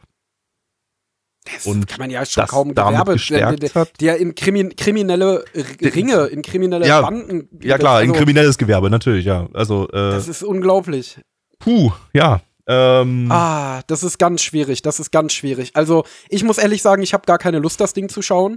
ähm, ich bin ja normalerweise jemand, ich, ähm, also ich finde, das Thema zwischen Künstler und Werk drin ist sowieso etwas ganz Schwieriges, was man meiner Meinung nach im Einzelfall machen muss. Ähm, wenn ich zum Beispiel einen Gangster-Rapper habe, der einige sehr, sehr merkwürdige Ansichten vertritt, dann kann ich mir trotzdem immer noch seine Gangster-Rap-Musik äh, anhören, weil ich würde seinen Ansichten absolut nicht zustimmen, aber damit tut er ja mir erstmal nicht weh. So, er, er ist halt komisch drauf. Wer weiß, wer alles komisch drauf ist von, von den Menschen, deren Unterhaltungsmedien wir konsumieren, äh, die es aber nicht öffentlich zugeben. Aber wenn das ein verurteilter Straftäter ist, der dann auch wirklich noch so ein Gewerbe finanziell unterstützt hat, ah, dann fällt es mir doch, dann, dann fällt es mir schon wirklich sehr schwer, das Werk genießen und davon Ja. getrennt betrachtet zu können. Ja, sehe ich mir- genauso. Also ich, mein, ich, bin, ich, bin, ich bin auch super offen eigentlich. Äh, so, ich sag auch so, ey, wenn ihr Harry Potter-Fans seid, ähm, genießt Harry Potter. Das Werk Genau, ist, denk das, ich mir das Ding auch. ist Also- so, ist, ist, ist so unabhängig von seinem, von seinem Autor, von seiner Autorin mittlerweile geworden, dass da haben so viele Leute dran gearbeitet. Ähm, das, das, das, das kann eigen, das kann für sich stehen, auch wenn John K. Rowling sie nicht mehr alle hat. Ähm, Die hat sie überhaupt nicht mehr alle. Aber genau das ist für mich so ein Beispiel. Die hat sehr, sehr weirde Takes und also was heißt weirde Takes? Die ist einfach ein komplettes Arschloch, äh, hat total beschissene Takes. Ähm, aber das ist ja an sich erstmal noch keine. Sie tu, äh, es, es wäre falsch zu sagen, sie tut damit niemandem weh. Aber ich finde, das ist noch mal ein ganz anderes Level als Straftaten zu begehen. Ähm, oder zu, zu, zumindest so heftige Straftaten wie eben hier Kinderpornoringe zu unterstützen. Also das ist etwas, da würde ich sagen, das ist, das ist noch mal schlimmer, als wenn man Personengruppen diskriminieren. Personengruppen Wie gesagt, also ne, also scheiße. ey, ich würde jetzt nicht, nicht mal irgendwas, schlimmer. ich würde nicht mal irgendwas sagen, wenn jetzt äh, wenn der jetzt irgendwie, wenn es bekannt werden würde, dass er sich mal auf Lowly Hentai eingeschrubbt hat oder so, da entsteht kein direkter Schaden. Äh, das, das, das, Ja. da, da kann ich noch sagen, hey, das macht wahrscheinlich jeder fünfte Mangaka in Japan, äh, Weiß ich nicht. weil da aber- viele ein bisschen weird drauf sind. Also das finde ich auch schon problematisch, aber das, das, Aber- das, aber- das ist auch noch mal ein anderes Level. Aber das, ist halt einfach so, Level. äh, ja, ne, ähm, ja, Ja, sehr, sehr schwierig. Ja. Nein, was also, soll man dazu sagen? Also im Ich- Grunde ich- kann man es eigentlich nur sagen, da sind wir ja, glaube ich, ziemlich einer Meinung, wir finden es komplett scheiße. Ähm, und, und auch wenn wir da sehr liberal sind bei zwischen Autor und Künstler trennen und da, wie bei Joe und. Rowling, einige Takes haben, die auch nicht alle so sehen, die eine große, äh, eine, eine große Anzahl an Menschen anders sieht. Hier müssen wir definitiv sagen, da gehen wir jetzt durchaus, das, das ist vielleicht auch schon mal ein kleiner Disclaimer.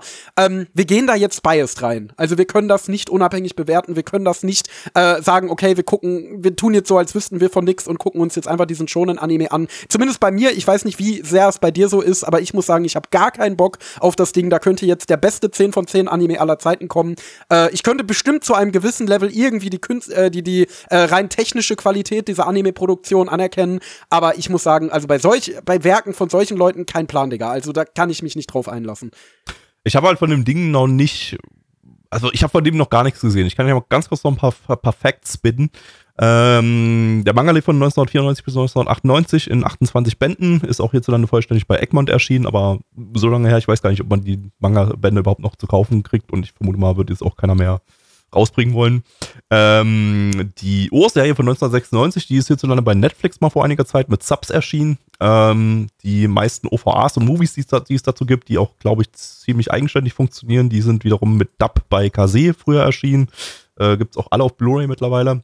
Ähm, ja, aber ich, ich habe halt nichts davon gesehen. Ich weiß, es gibt die eine OVA-Reihe, das sind so vier OVAs, das äh, ist äh, genau die Trust and Betrayal OVAs. Ähm, ich glaube, da hat auch der Autor gar nicht direkt dran mitgewirkt. Ich glaube, das ist eine Anime-Original Prequel-Story. Und ähm, die sollen extrem stark sein. Die, die habe ich schon sehr oft so gehört, so, so im, im Rahmen von einer der besten Anime aller Zeiten. So.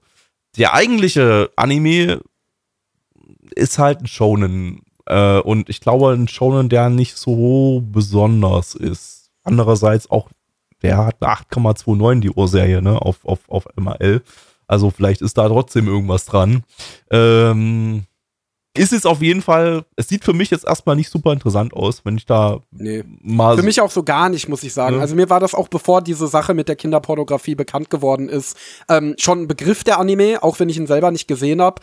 Aber ich fand ihn einfach halt maximal unansprechend. So schonen, Historical Setting und so, das sind, das sind ja alles eigentlich so, solche Sachen, die mich so überhaupt nicht ansprechen. Deswegen, ja, nee, nee. Ja. Also, ey, ähm, gar nicht mad, wenn ich jetzt äh, das Ding nicht geil finde, dann komme ich wenigstens nicht in irgendeinen äh, Gewissenskonflikt äh, und muss sagen, hey, Mensch, gucke ich mir das jetzt an oder so. Ähm, wenn ich es geil finde, dann habe ich jetzt nachher gleich eine sehr, sehr schwierige Podcast-Aufnahme. Nun. Schauen wir mal rein. Schauen wir mal rein. Auf geht's. Ja. Hallo, ich bin Gabby und ich bin kein Sexualstraftäter. Im Gegensatz zum Autor von diesem Manga hier. Ich wollte es einfach nur noch mal erwähnen. Endo, worum geht's? Ja, also in der Bakumatsu-Zeit war, war ein ganz schön hartes Pflaster und da lebte Kenshin Himura.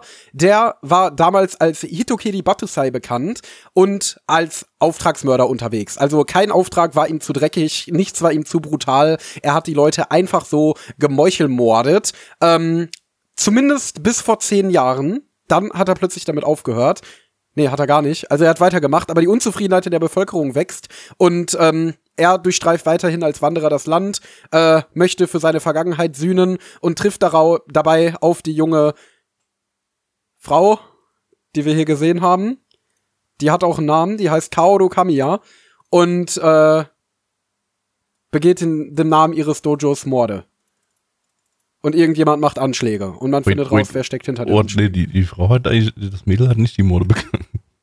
Nein, nein, nein, er, er macht das im Namen ihres Dojos. Ach so, okay, das, Dojo. das war, der, der Satz Die- war gerade so weird, ein weird. Dojo und mein Auftragskiller heißt Kenshin. Aber der heißt ja, der Kenshin ist ja nicht der Auftragskiller. Nein? Nein. Das ist ja, das ist ja so ein Komplott, was dann in der ersten Folge aufgeklärt wird. Ach, echt? Ja. Hm. Der Kenshin ist ja so ein Vagabund, der, äh, Ah ja. Der dann, der, der eigentlich den, der, der eigentlich so heißt wie der Auftragskiller, der äh, sich den Namen Lol. geholt hat, aber den Namen hat der Kenshin abgelegt und, ähm, und jetzt will er sowieso mit dem Namen nichts mehr zu tun haben, weil so ein paar Hurensöhne da, um die es ja in der ersten Folge ging, eben diesen Namen sich äh, angeeignet haben, um, äh, auf, um, Ja. um, um Morde zu begehen unter diesem Namen und äh, damit den Namen besudelt haben. Und Kenshin sagt jetzt, Digga, ich habe das zwar erst platt gemacht, das ist das, was in der ersten Folge basiert, aber Ja. ich bin jetzt einfach nur Kenshin. Und Kenshin Das ist ist nett und hat einen fetten Stil und ist eigentlich der ursprüngliche Gründer dieses Dojos, wenn ich das richtig verstanden habe. Ach so, ja, so war das. Ja, so sieht das aus. Ja, wild. äh, ich Ich, mer ich merke, du hast diesen Anime einfach auch, auch ich habe ich hab äh, den grundsätzlich du hast den einfach grundsätzlich abgelehnt mit, mit jeder, Nee. in jeder Hinsicht. Nein, deswegen, ich will ja auch, ich will das ja auch mal als kleinen Disclaimer sagen. Also nichts mit zu tun haben ist ein guter, gutes Stichwort. Ich bin da wirklich so trennscharf, es tut mir sehr leid. Ähm, ich sage folgendes, ich fand diese Anime-Umsetzung wirklich gut gemacht. Also ich fand die Regie äh, relativ atmosphärisch. Ja. Der sah auch ziemlich stabil aus für einen Liedenfilms-Anime. Das Opening Ja. war super. Das hat Gabby ja auch gerade gesagt. Das ist auch von einem renommierten Chefregisseur, der da die äh, Zügel in die Hand genommen Tamura hat. Tomoyuki Ähm, von Call of the Night. Genau, also man muss sagen, das ist auf jeden Fall einem so alten und, äh, und, und, und bekannten Franchise würdig, würde ich sagen. Und ich glaube, wenn ich Rurouni Kenshi- Kenshin-Fan wäre, dann hätte ich da auch eine Menge Spaß mit. Äh, so viel kann ich sagen. Also ich kann die Umsetzung da durchaus appreciaten. Da haben die Leute bei Leiden Films ausnahmsweise mal einen echt guten Job gemacht.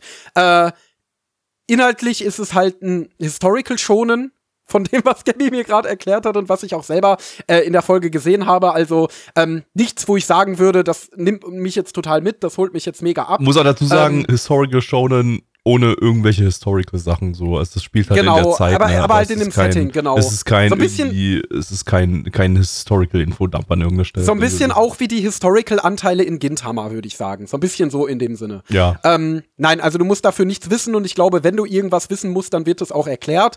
Äh, wahrscheinlich ist das auch der Grund, wieso das Ding überhaupt im Westen dann erfolgreich war, ähm, weil normalerweise sind so Historical-Dinger in Japan ja unglaublich beliebt. Also die Japaner gehen ja total darauf ab, wenn man ähm, irgendwelche historischen Referenzen in Anime und Manga einbaut. Äh, Genau, äh, das war das nicht. Deswegen, also wer auf Shonen steht und wer auf Action steht, der kann hier, glaube ich, gerne zugreifen, wenn er das denn möchte. Der kann sich das gönnen. Äh, mein Fall wäre es ohnehin nicht gewesen. Ich hätte dem wahrscheinlich unter normalen Umständen eine, keine Ahnung, also keine Ahnung, irgendwie eine 6 von 10 gegeben, irgendwas zwischen 5 und 6 und hätte gesagt, ja, ist ganz nett, konnte man sich mal eine Folge lang angucken, äh, werde ich wahrscheinlich aber nicht weiterschauen, da habe ich mehr als genug interessantere Sachen. Ähm, jetzt muss ich dazu sagen, dass ich das Ding auch gar nicht unter, unter den gegebenen Umständen gar nicht normal reviewen möchte. Äh, ich habe jetzt das soweit erstmal eingeordnet für euch und ähm, mehr möchte ich dazu auch gar nicht sagen. Ich will dem Ding halt nicht mehr Aufmerksamkeit schenken, als unbedingt sein muss, weil ich glaube, die Aufmerksam dem die Aufmerksamkeit, dem die Bühne zu entziehen, ist das Beste, was man da machen kann. Äh, übrigens ist das meine rein persönliche Meinung. Das möchte ich an der Stelle auch noch mal betonen. Das ist meine persönliche Meinung als Endo. Ähm, und auch wenn ihr das anders seht, ist das in Ordnung. Also ich werde euch jetzt nicht äh, äh, irgendwelche Vorwürfe machen, wenn ihr Rurouni Kenshin toll findet oder so. Das seid ihr Genau. immer, ihr Linken mit eurer Cancel Culture hier. genau. Äh, nein, da werde ich euch keinen Vorwurf machen. Also wenn ihr da Spaß mit habt, dann habt da bitte Spaß mit und genießt das. Ähm, genauso wie die ganzen Leuten, die jetzt an diesem Anime gearbeitet haben, die Animatoren, die Synchronsprecher, der Soundtrack-Komponist, der übrigens einen wirklich guten Soundtrack gemacht hat und so. Ja. Ähm, das ist völlig in Ordnung. Ähm, ich mache da niemandem Vorwurf. Das ist meine persönliche, äh, wie ich entschlossen habe, mit diesem Thema umzugehen in Bezug auf diesen Anime. Wenn ihr das anders seht, dann seht es bitte anders. Ist völlig in Ordnung. Macht das gerne. Also das will ich auch noch mal ganz krass drauf eingehen, dass nur weil ich den Autor für einen absolut sch schlechten Menschen halte, ähm, halte ich euch nicht für schlechte Menschen, wenn ihr hier Spaß mit habt. Ähm, das ist letztendlich ein Werk. Es ist in Anime-Form auch ein Werk, an dem viele, viele Leute beteiligt waren, die nicht der Autor sind. Äh, und ich kann es auch verstehen, wenn man wirklich sagt, nee, ich trenne ganz scharf zwischen Autor und Werk. Das Werk steht für sich, der Tod des Autors. Das ist ja ein relativ verbreitetes Konzept auch in der Literaturwissenschaft, also kein Hate an der Stelle. Ähm, nur ich möchte da jetzt nicht mehr drüber sagen. Ich musste gerade ein bisschen in mich hineinlachen, weil im Chat Kenshin Impact geschrieben wurde. Ja, das ist witzig. Ja, äh, ansonsten, äh, ja, äh, Liedenfilms, äh, ja, die, die, Probleme, die wir mit diesem Studio haben, kennt, kennt ihr ja. Und dafür war das Ding eigentlich super clean produziert die ganze Zeit. Also ähm, Opening würde ich sogar sagen, war da stabiles Sakral in einigen Kampfszenen drin. In der eigentlichen Folge waren die Kampfszenen ein bisschen sparsam animiert, aber alles stabil. Also es sah alles super clean aus und so. Äh, auch wenn da animationstechnisch jetzt kein Meisterwerk drin war. Und die Regie war tatsächlich sehr gut. Also ähm, da, da wurde auch nochmal sehr, sehr viel rausgeholt, sehr, sehr viel interessant inszeniert und so. Jetzt natürlich nicht auf dem Level von Annette Murder Farce, aber ähm, da, ja, also mehr, mehr als ich erwartet hätte. Also, äh, ich, ich, weiß nicht, warum sich die guten Regisseure gerade alle um Liedenfilms herumtummeln. Ich mag diese Entwicklung, weiß ich nicht, nicht so sehr. Ähm, aber wenn das dafür sorgt, dass vielleicht irgendwann aus Liedenfilms ein besseres Studio wird und ähm, die in Zukunft vielleicht durchgängig stabilere Pro Projekte rausknallen, wird wahrscheinlich nicht passieren. Die, hauen, die, die produzieren zu viel und haben zu wenig Staff dafür, glaube ich. Und äh, ja, aber gut, wenn dann zumindest ein paar Liedenfilmstitel gerettet werden, ich meine, denen werden ja auch immer irgendwie große Sachen zugeschustert aus irgendeinem Grund, dann, ähm, ja, gut, können die guten Regisseure vielleicht dort bleiben. Ähm, ansonsten inhaltlich, pff, war okay. Also, ähm, ich fand, war, war eine okaye Einstiegsepisode. Ich kann verstehen, dass es in den 90ern seine Relevanz aufgebaut hat in der Form, also dass es, dass es da ziemlich gehypt war, weil für 90er Verhältnisse war das eine ganz gut durchdachte Story mit einem ganz gut durchdachten Einstieg, äh, der ja genug geliefert hat. Äh, ich weiß nicht, wie viel hier modernisiert war. Der Humor auf jeden Fall nicht. Waren so ein paar äh, 90er Jahre Reaction-Meme-Faces irgendwie drin. Ähm, aber war jetzt nicht komplett zugekleistert damit. Das war, war auch okay. Ähm, aber ja, ich weiß nicht. Es ist, ist jetzt, ist es halt auch nicht ein, ist es auch kein Kracher so. Es ist für mich so ein Werk seiner Zeit. Es sticht jetzt nicht so krass heraus. Wir hatten am äh, Sonntag im Retro-Stream äh, Yu Yu Hakusho. Ähm, ja, auch ein super großer Hype-Shonen-Jump-Titel aus den 90ern. Und ähm, da hat mir die erste Folge ein ganzes Stück besser gefallen als hier jetzt die erste Folge. Die war, da war mehr Kreativität auch drin. Ähm, die war atmosphärischer, ähm, also erzählerisch atmosphärischer, regietechnisch war das halt ein 90er-Werk, ne? Ähm, das mittelprächtig produziert war. Das hier, ja, wie gesagt, also hier hat jetzt halt äh, die Regie eine Menge rausgerissen. Ähm, ohne, ohne die stabilen Produktionswerte. Also nicht nur die Regie, auch äh, äh, Bildkomposition, äh, Soundtrack und so weiter, wie Endo schon erwähnt hatte ähm, ja, hat dann, hat dann hier den Unterhaltungswert ein bisschen nach oben geschraubt. Weiß es nicht, ob ich jetzt, äh, wenn ich jetzt die erste Folge von der 90er-Serie gesehen wäre, äh, gesehen hätte, jetzt so viel davon mitgenommen hätte, aber ja. Also ich bin jetzt auch nicht super gecatcht. So, die Story ist ja simpel.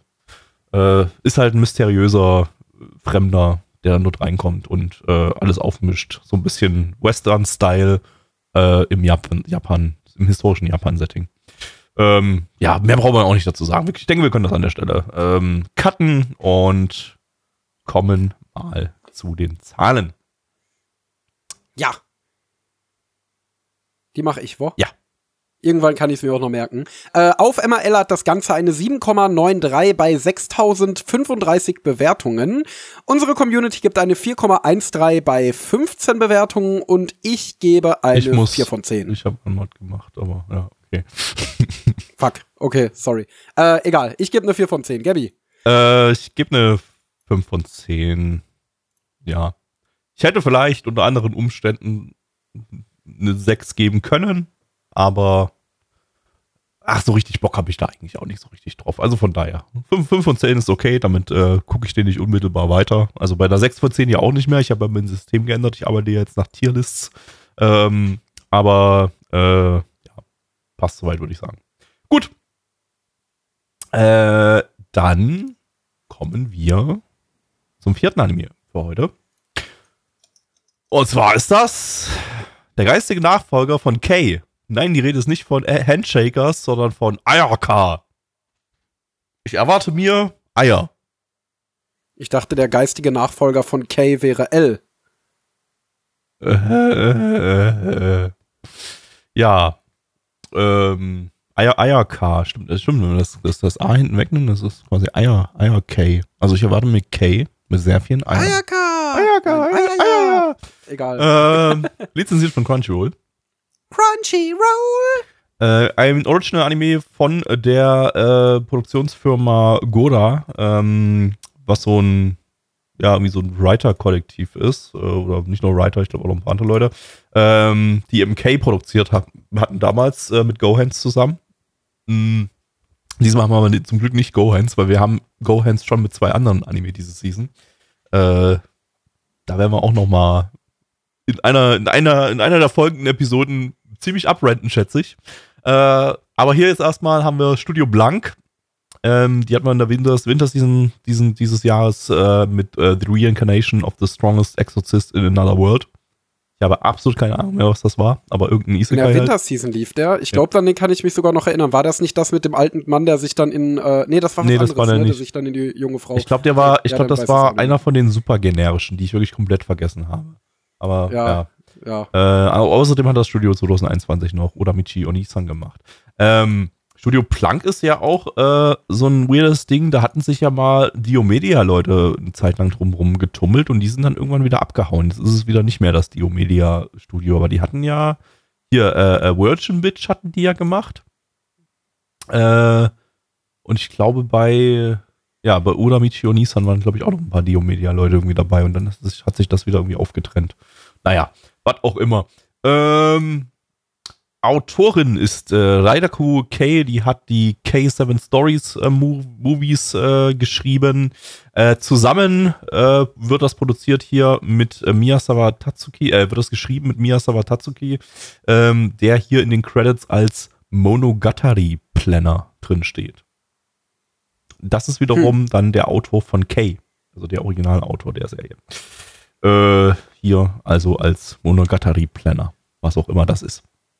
Ich würde mal sagen, er ist so derjenige, der so die Story outline Ich- ich denke auch, ja. hat, so Würde ich jetzt auch- genau, klingt- und klingt sie so hat das danach, dann ne? in eine konkrete Story gefasst. Genau, und macht die Drehbücher dazu, genau. So, so, so klingt's für mich auch. Ähm, Regisseur ist Nagayama Nobuyoshi, der Regisseur von Happy Sugar Life und Love Flops. Ähm, Eigentlich ein stabiler Regisseur, würde ich sagen. Jetzt so. Love, Love Flops also war jetzt einfach. Happy Sugar Life war wirklich gut. Das war richtig Love gut. Flops hatte ja hauptsächlich Probleme mit dem Inhalt. Genau, genau. Äh, Charakterdesigner ist Red Juice, äh, bekannt durch Guilty Crown, die Project Ito-Filme und Beatless. Äh, zusammen mit äh, Kaneko Misaki, das ist die Charakterdesignerin von Smile Down the Runway.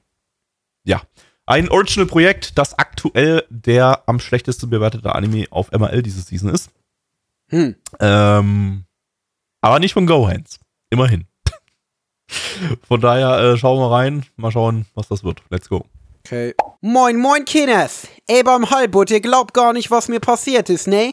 Ich war so mit meinen Kollegen in der Schule, hab mir ein bisschen Inas Nacht angeschaut, so weißt du, mit dem Otto Walkes, hab meinen Friesentee dazu getrunken, und dann auf einmal kommt da so ein Heuopei daher, nehm ich mit auf den Fischkutter, wollen wir mir rausfahren und ein paar Aale aus dem Wasser ziehen, beim Klabautermann noch eins, und dann auf einmal stelle ich fest, ich habe so besondere Kräfte, kann gegen Dämonen kämpfen, und dabei will ich mir doch nur einen ordentlichen Lapskaus machen, du. Ja, Das geht ja mal gar nicht. Da wurde ja die Flunne auf dem Deich, würde ich verrückt, würde ich mal sagen, nicht? Hör mal, Bein Leuchtturm. Da muss ich erstmal wieder Urlaub in St. Peter-Ording machen und schlecht Fußball spielen. Sonst glaubt mir das keiner, du. Ja, ich würde sagen, Sag wir machen, wir machen den Leuchtturm einfach raus, nicht? Da, da, da Ja, die wir halt gegen raus. dann, ne? Kann man halt nichts machen. Ja, auf dem Deich. Hör mal, Lapskaus. Worum geht's? Also, es geht um den Ronny aus Mittweida in Sachsen. Eigentlich nicht. Ähm, ja, der, der Ronny, ich nenne ihn jetzt einfach so, ähm, der ja, hat immer irgendwelche komischen Träume, in denen er irgendwie, in dem irgendwelche Kräfte in ihm zu schlummern scheinen. Äh, eines Tages äh, trifft er auf äh, den Sören und der Sören, der kommt vorbei und sagt, hey, Digga, ich bin Alkoholiker. Und er nimmt die mit auf eine Brücke und sagt, Digga, spring mal da runter. Und Ronny sagt, nee, Digga. Und dann schubst Sören ihn da einfach runter in die, in die, von der Brücke. Und als Ronny dann im Wasser landet, äh, erwachen sie die Kräfte in ihm. Und er merkt, boah, Digga, ich ertrinke ja gar nicht. Ich habe ja fette Kräfte. Ja, und dann nimmt der Sören ihn mit in, auf, auf, so ein, auf so ein Dorf auf einer Insel. Und äh, dort lernt er dann ganz viele andere Menschen kennen, die auch solche Kräfte haben und er erfährt, dass er der Sohn seines Vaters ist. Ja, und er hat auch solche Kräfte. Und ähm, jetzt äh, ist es Zeit, dass seine Kräfte erwachen und er irgendwelche Dämonenmonster besiegt, während im Hintergrund chinesische Volksmusik läuft. Nice. Ja. Also ich muss ja mal sagen, ähm, äh, da das ja hier jetzt der geistige Nachfolger von Kay ist, ich war jetzt nie der allergrößte Fan von Kay. Ich habe die erste Staffel gesehen. Ich glaube sogar irgendwie mich dunkel daran zu erinnern, dass ich sie sogar mal gerewatcht habe, warum auch immer ich das tun sollte. Ähm, aber ich fand's auf jeden Fall nie so wirklich gut. Für mich war Kay der Inbegriff von Style over Substance. Für mich war das einfach nur dumme Action ohne irgendwie Inhalt oder Belang oder so. Ähm, und als dann später ein bisschen Story dazu kam, fand ich die auch irgendwie weird. Ich weiß noch nicht mal genau, was meine Kritik daran war. Ich, dass ich Kay gesehen habe, ist jetzt auch schon fast zehn Jahre her.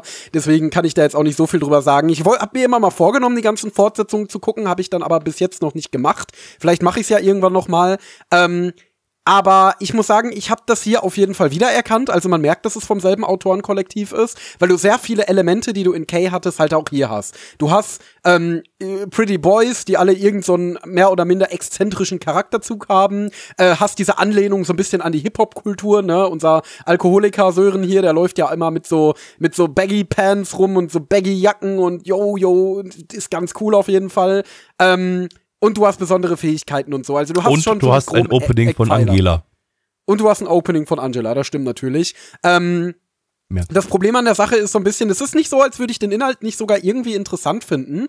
Ähm, Im Gegensatz zu Kay spielt es nämlich nicht in dieser urbanen Großstadtumgebung, sondern auf einem äh, auf einer kleinen Insel äh, aus, in, in den äh, Außenbezirken von Japan und das finde ich eigentlich ganz nett, dass sie sich jetzt mal entschieden haben, wirklich so in das andere Extrem zu gehen. Es gibt sehr viele Querverweise so auf die japanische Sagen- und Götterwelt, was ich ja eigentlich immer ganz cool finde und so und klar, jetzt ist Typ, hat besondere Fähigkeiten und kann jetzt mit diesen Wesen interagieren. Nichts super Innovatives, das hat Natsume Jujincho, glaube ich, schon vor 15 Jahren oder so gemacht. Aber ähm, es nimmt da jetzt so einen e leichten Action-Take drauf. Also inhaltlich habe ich da gar nicht immer so die Probleme mit dem Ding. Mein größtes Problem ist tatsächlich die ultra billige Umsetzung durch das Studio. Also Studio Blank ist jetzt ja nun mal nicht das aller AAA-Studio und ähm, es war jetzt nicht ultra schlecht, es sah jetzt nicht mega Off-Model aus oder super scheiße animiert, es war in erster Linie sehr ungelenk inszeniert, fand ich. Also Gabby, du hattest das ja auch gesagt bei dieser einen Action-Szene, wo dann ja, der Protagonist so eine, gegen so eine Kampfszene und das war einfach eine sehr sehr weirde Kampfregie, die also Action-Regie, die die halt einfach ganz komische Schnitte hatte, die nicht miteinander zusammengepasst hat, wo dann einfach auch ähm, ja ein Angriff gestartet wird und dann siehst du den aus einer anderen aus einem anderen Blickwinkel und es passiert plötzlich was völlig anderes, was überhaupt nicht dazu passt. So, das ist das das das hat sich komplett unflüssig angefühlt und die ja also sehr, sehr, sehr, sehr gewöhnungsbedürftigen Animationen, wenn man mal ein bisschen nett sein möchte. Die haben dann ihr Übriges getan. Also, also ja, da, war halt auch nicht viel Animation da. Ne? Das Ding halt daran war auch, also in besagter Action-Szene, ich fand die Animation an sich gar nicht mal schlecht ausgeführt. Also die war ja schon einigermaßen flüssig. Die war halt nur komplett weirde Perspektive, komplett merkwürdige Bewegungen, komplett komischer Flow auch einfach in der Szene. Ähm, also, also einigermaßen flüssig drin. muss man an der Stelle sagen. Das ist so das, das, äh, das Mindestmaß, würde ich sagen. Ja, also wirklich das absolute geht. Mindestmaß an Animation, würde ich sagen. Es war jetzt, jetzt absolut kein Sakuga, aber es war jetzt auch kein nur Keyframes oder so. Also ich fand es sah schon ganz, ganz okay aus so. Im Vergleich zum Rest der Folge, der einigermaßen animationsarm war. Ähm, deswegen also war schon okay produziert so. Es war halt nur. Ich, ich glaube, äh, ein, paar, ein paar Mal war es auch, ist vielleicht außerhalb der Kämpfe eher äh, auch ein, manchmal ein bisschen off-Model, hatte ich das Gefühl. So, das sah manchmal ein bisschen weird aus. Aber ja, nicht, nicht, nicht, nicht super krass oder so in irgendeiner Form, aber ähm, ja, also. Ja, das Problem war halt auch, also an sich, der Regisseur ist, glaube ich, nicht mal scheiße. Ich glaube, der kann einfach nur keine Action, weil in anderen Szenen zum Beispiel, als die da äh, in die Vorhalle seiner Schule gegangen sind und du hattest so diesen Shot schräg von oben, so ein bisschen uncanny von der relativ dunklen Schuleingangshalle und so, das fand ich schon ganz nice eigentlich. Also da waren schon stellenweise kreative Ideen drin oder ich fand die chinesische Volksmusik tatsächlich äh, ein bisschen atmosphärisch. Auch generell die Regie in der Szene hat mir gefallen. Auch das, was sie da gemacht haben mit diesem, äh, äh, diese, diese, diese dieses alte Thermometer mit diesen Dingern, die so auf und absteigen, so. Äh, das, das war auch ganz cool. Also da waren schon nette Ideen drin, vormalig in den eher ruhigen Szenen, aber Action kann das Ding so gar nicht. Und das Problem ist halt, wenn ich mal auch so ein bisschen auf Kay schiele, ich glaube, das wird schon eine eher actionlastige Richtung einschlagen. Und ähm, die, da, damit stirbt das Ding dann natürlich komplett, wenn die Action-Regie komplett scheiße ist und das und wie zumindest Kay hat aus fast nicht mehr als Action bestanden, dann äh, dann ist das schon doof. Und ich meine, man kann viel gegen Gohans schießen und gegen ihren modernen Output, aber ich fand Kay war damals zumindest ein ziemlich stilsicherer Anime.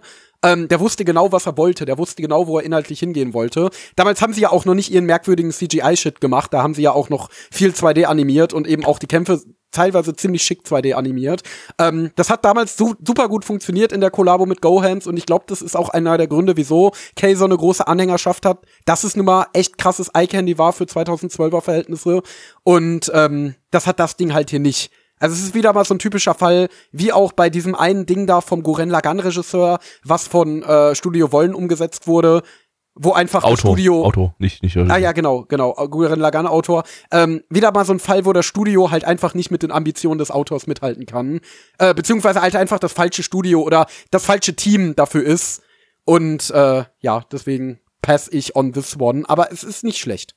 Vielleicht wäre wär für alle dieser Season es einfach besser gewesen, wenn ähm, Post Handshakers äh, Go Hands diesen Anime hier produziert hätte und die beiden Go-Hands-Titel, die ja eher in dem Bereich Slice of Life sind, aber inszeniert sind wie Handshakers Folgestaffeln. Wie gesagt, wir werden darüber heute diese Season noch ausreichend reden. Ähm, wenn die bei anderen Studios gelandet werden. Aber Ey, ja. ich hätte es cool gefunden. Ich hätte es echt cool gefunden, weil das Ding ist, die Action in Handshakers fand ich gar nicht mal so scheiße. Also die waren natürlich auch völlig überladen optisch und äh, aber da waren teilweise richtig übelst fett krass animierte Sachen dabei. Da waren Dinge dabei, dass wo wenn die äh, merkwürdigen Gohans-Ideen mal funktioniert haben, dann haben sie richtig funktioniert. Dann hat es wirklich gut ausgesehen. Also ich würde sagen, wenn man eine Sache nennen müsste bei Handshakers, die wirklich, wirklich gut waren, dann wäre es der Soundtrack und dahinter die Animation. Äh, beziehungsweise die Action, Action-Animation, die Action. Die, haben, die haben ja, die haben ja, haben ja fähige Leute, die, die, die sehr gut animieren können. Sie werden bloß irgendwie in dieses super weirde Go-Hands-Korsett reingezwungen. Äh, aber egal, darüber, darüber reden wir später. Das, das passt jetzt hier nicht rein. Das, das, äh, wir werden, wie gesagt, wir haben zwei Go-Hands-Anime diese Season. Wir müssen so viel noch darüber reden. Ähm, äh, vielleicht kannst du das. Ich, ich bin gerade so ein bisschen am gucken, aber ich finde es gerade nicht raus. Ist hier zufällig King Records im äh, Komitee? Ich glaube ja. Anime hier. Weil wenn ja. die das sind, dann, dann haben wir da unsere Erklärung, wieso. Ah, ich finde es gerade wirklich das, einfach. Ja, das, ist, das, das hätte Handshakers Staffel 4 werden können. Genau, weil, weil das ähm, Ding ist halt einfach. Hier steckt. Ja. Ich meine gelesen zu haben, dass King Records hier irgendwo mit drin steckt. Lass mich das nochmal prüfen. Das ist allerdings, hier ist keine Komitee-Liste da. Da muss ich mal die einzelnen Producer anklicken und mal gucken, wer von denen bei King Records arbeitet. Oder ob ja. davon einer. Also wir haben hier einmal Crunchyroll im Komitee. Dann haben wir hier einmal Fuji TV im Komitee. Dann haben wir hier einmal Clockworks im Komitee. Außerdem Movik. Hier haben wir King Records. Da ist es. Ah, dann wird es das nämlich erklären, weil King ja. Records und Gohans, die waren ja eine Zeit lang mal absolute Best Buddies, ähm, bis dann eben dieser Fall passiert ist mit Tokyo Babylon. Ja. Äh, wer das nicht weiß, äh, Gohan sollte einen äh, neuen Anime zu dem Clamp-Franchise Tokyo Babylon produzieren und hat davon auch, glaube ich, den ersten Kur schon fertig produziert gehabt und den zweiten zumindest sehr weit vorangeschritten, äh, bis sie, als sie dann schließlich eine Klage gekriegt haben, weil sie offensichtlich ein paar Outfits von den Charakteren von einem Modelabel abgeschaut haben. Und äh, daraufhin wurde der gesamte Anime geäxt. Der schon also fertig der war, ne, übrigens. Genau, der, wie gesagt, der erste Kur war schon fertig und der zweite ja. zumindest sehr weit produziert, soweit ich weiß. Und ähm, King Records hat dann gesagt, yo, wir exen den Anime, aber wir bezahlen euch auch nicht für die bereits produzierten Folgen, da habt ihr jetzt einfach Pech gehabt. Und äh, daraufhin ist Gohans dann damit vor Gericht gezogen gegen King Records. Ich weiß nicht, ob sie gewonnen haben, oh, aber das, das hat dann natürlich. Stimmt. Das wäre eigentlich mal wirklich mal ganz interessant zu wissen, was ist da eigentlich. Genau, da das hat dann aber auf jeden Fall die Beziehung zwischen diesen beiden Unternehmen komplett zerrüttet und deswegen kriegt das, Gohans das wären, das wären Gohans Anime geworden hier, das Ding ja, wahrscheinlich. Ja, ne? Deswegen, wenn wenn es dazu nicht, wenn es so weit nicht gekommen wäre. Wenn es diesen Streit nicht gegeben hätte, dann, dann hätte hätten wir jetzt hier sicher an Gohans Shakers ja. Staffel 4 gehabt äh, in dem Ding. Deswegen, das hätte hier auch Wild. deutlich besser gepasst. Äh, ich meine, Ja. danach war ja auch ganz, ganz lange Funkstille um Gohans. Jetzt mittlerweile haben sie, scheinen sie andere Auftraggeber gefunden zu haben. Vielleicht auch so ein bisschen im Zuge der äh, derzeitigen Überproduktion und dem Demand an Anime-Studios. Vielleicht hat die das so ein bisschen gerettet, weil King Records hat halt Gohans sozusagen subventioniert früher. Also die hatten keinen anderen Auftraggeber mit ihrem weirden Shit. Ähm, und vielleicht ist es wirklich jetzt momentan die Not, die Gohans da so ein bisschen rettet, dass sie noch Aufträge bekommen. Aber ja, genau, das wäre auf jeden Fall hier ein Gohans-Anime gewesen, wenn es diesen Streit nicht gegeben hätte. Da bin ich mir ziemlich sicher. Ähm, also zumindest auf der japanischen Wikipedia-Seite gibt es keine Information, wie da der Stand ist. Da steht nur August 21 äh, hat Gohans eben dann äh, King Records verklagt und äh, wahrscheinlich läuft die Sache noch. Ist wahrscheinlich noch nicht entschieden. Ja, Aber das ist halt, ja, ist wahrscheinlich auch ein ziemlich komplexes Ding. So, das wird wahrscheinlich, das, das, dann kann das auch mal zwei Jahre dauern. Bis, oder jetzt, jetzt ja sogar, sogar schon fast, ja, doch, jetzt fast zwei Jahre, genau. Ja, okay. Ähm, pff, ja, ich habe zu den Anime nichts mehr zu sagen. Kommen wir zu den Zahlen, würde ich sagen. Ne? Jawohl. Ähm, auf MRL haben wir eine 6,46 bei 2477 Bewertungen. Damit, wie gesagt, der schlechteste bewertete Anime auf MRL, zumindest von den Nicht-Shorts ähm, diese Season. Ähm, ja, 6,46 die schlechteste Bewertung dieser Season. Das muss die beste Anime-Season aller Zeiten sein. Ich bin schon super, super hyped jetzt auf die ganzen großartigen Anime, vor allem die Isekais. Ähm, unsere Community gibt eine 3,6, äh, 3,36 bei 11 Bewertungen. Endo. Ja, wie gesagt, also ich fand das Ding hier nett. Inhaltlich fand ich es eigentlich ganz nice. In den ruhigen Momenten hat die Regie durchaus auch funktioniert, aber wie gesagt, in den Actionsequenzen ebenso überhaupt nicht. Und da das hier, denke ich, ein Action-Anime werden wird und die Bewertungen ja eh nicht so rosig sind, äh, gebe ich eine 5 von 10 und werde ihn nicht weiterschauen. Gabby. Ich gebe eine 4 von 10. Also, hab Schlimmeres erwartet. Das Ding ist ähm, okay.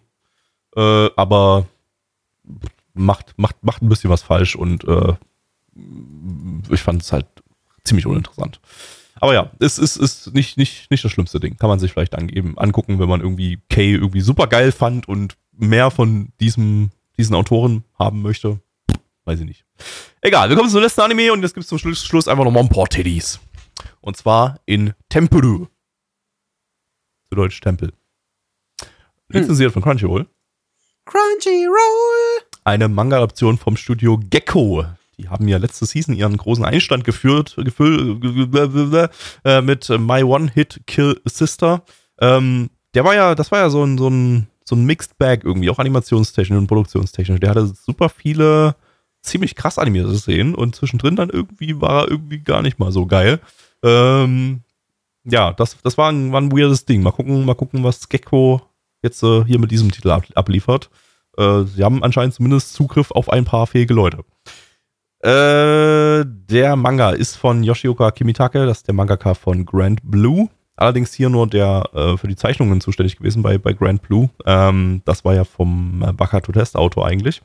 Ähm, hier jetzt bei Tempuru hat der Mangaka, also Yoshioka Kimitake, alles äh, gemacht. Äh, der Manga läuft seit 2018, ist äh, hierzulande seit letztem Jahr bei Manga Jam Session erhältlich. Als Regisseur haben wir Koga Kazuomi, der Regisseur von Rent a Girlfriend und Kubo Won't Let Me Be Invisible. Ansonsten noch als Charakterdesigner Katsumato Masato, der Charakterdesigner von Quintuplets seit Staffel 2 und von The Dangers in My Heart. Das klingt vom Staff her ganz okay eigentlich. Mal schauen. Okay, ja. Dann let's go.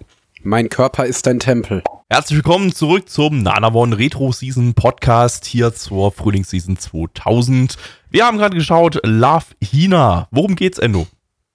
Ja, also der Akemitsu Akagami, der hat ein einziges Ziel. Er möchte nie so werden wie sein Vater. Das war nämlich ein hoffnungsloser Playboy, der äh, jede Gelegenheit genutzt, nichts anbrennen lassen hat, durch die Welt gereist ist, aber der Familie entsprechend auch sehr viel Schimpf und Schande der Frauen eingebracht hat, deren Herzen da gebrochen wurden und deswegen gibt er sich alle Mühe, das auf gar keinen Fall zu tun. Er meidet alles, was nur ansatzweise mit Mädchen zu tun hat und möchte ein reines Leben führen in diesem Zusammenhang. Aber eines Tages trifft er durch Zufall eine junge Frau, die ihn dann doch schon sein Herz schon so ein kleines bisschen in Wallung bringt und durch noch viel, viel unglücklichere Zufälle ähm, gerät er dann noch dazu, mit ihr in einer Tempelanlage zu wohnen, umgeben von wunderschönen jungen Mädchen, die allesamt äh, ja ihn derzeit noch nicht unbedingt flachlegen wollen, weil seine sein Vater, der alte Herr, nämlich auch eine ziemlich großen, einen ziemlich großen Schuldenberg bei den Einwohnern dieses Tempels angehäuft hat, die er sich jetzt als ihr Haushälter äh, erstmal ja abarbeiten soll.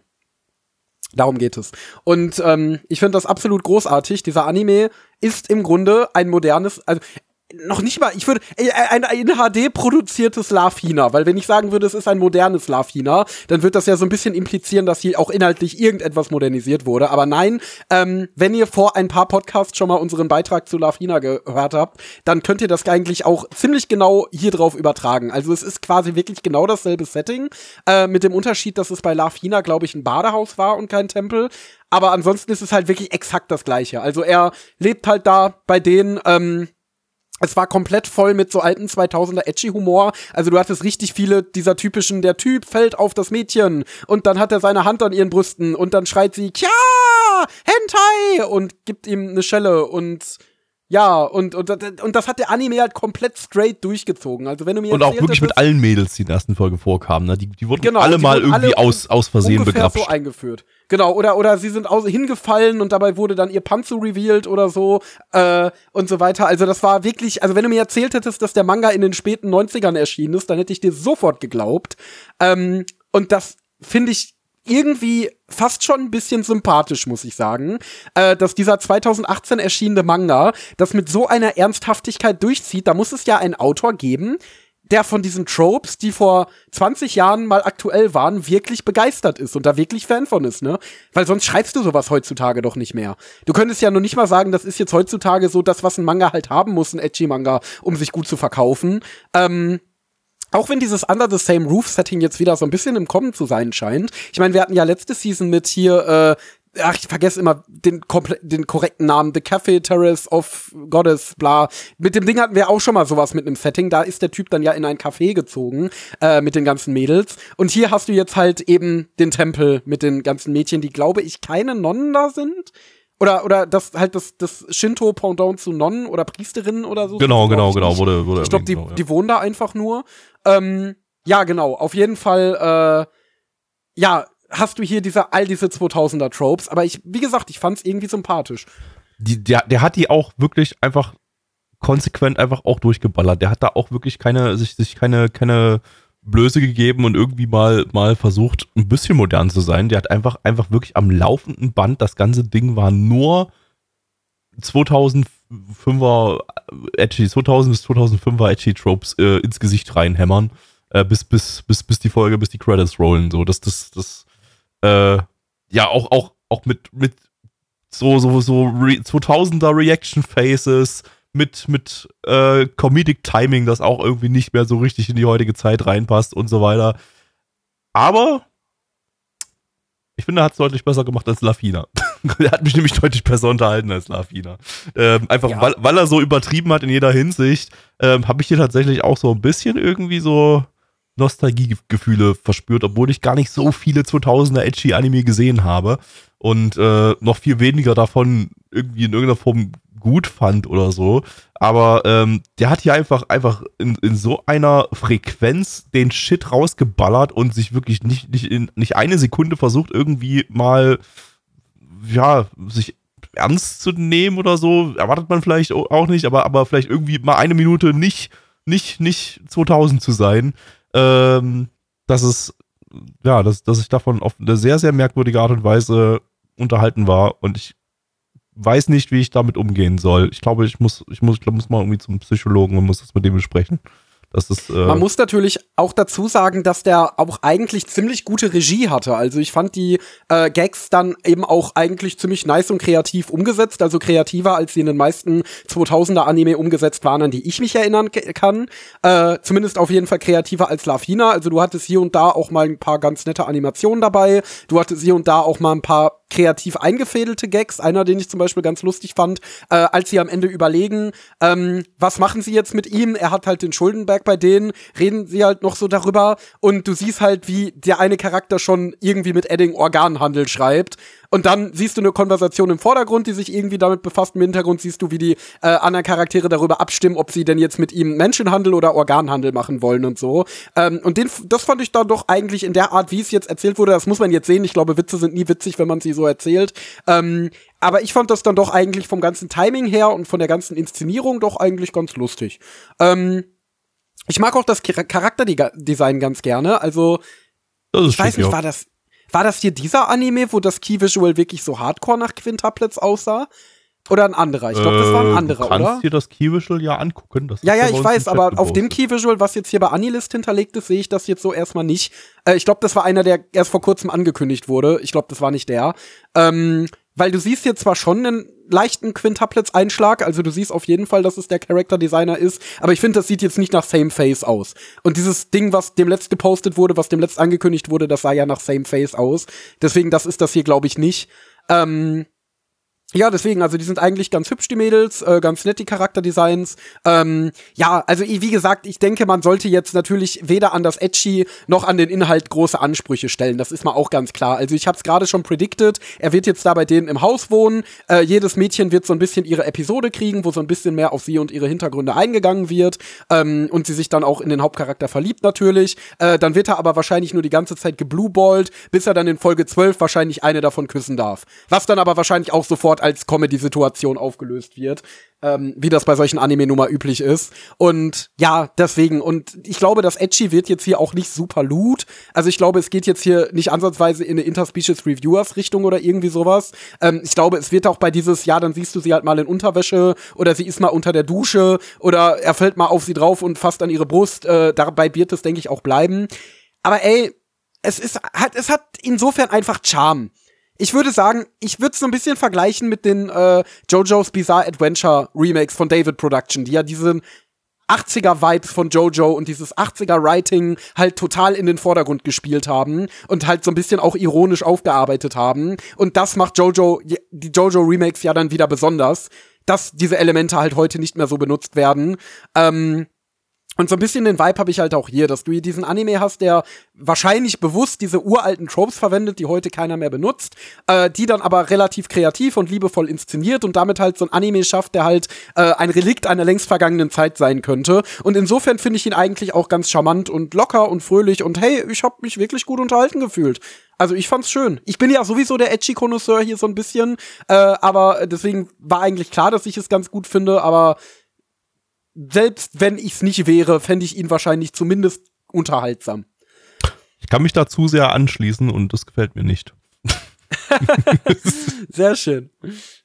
Tja. Ähm, irgendwann machst du auch beim Edgy-Abend mit. Ich werde ihn übrigens auch in die Edgy-Abendliste aufnehmen. Also ihr werdet dann irgendwann in einigen Wochen oder Monaten dann hier auch dann ich, mal den Gesamteindruck bekommen. Ich schaue sowas auch lieber, lieber mit Leuten zusammen. Also ich kann, ich, so, das, das äh, Solo für mich so geben könnte könnt ich, könnte ich nicht. Also ich, ich brauche dann schon so, bei, bei, bei so einem dummen Ranz brauche ich einfach irgendwie so mindestens noch eine weitere Person, wo man, wo man einfach ein bisschen drüber ablachen kann über den Dreck.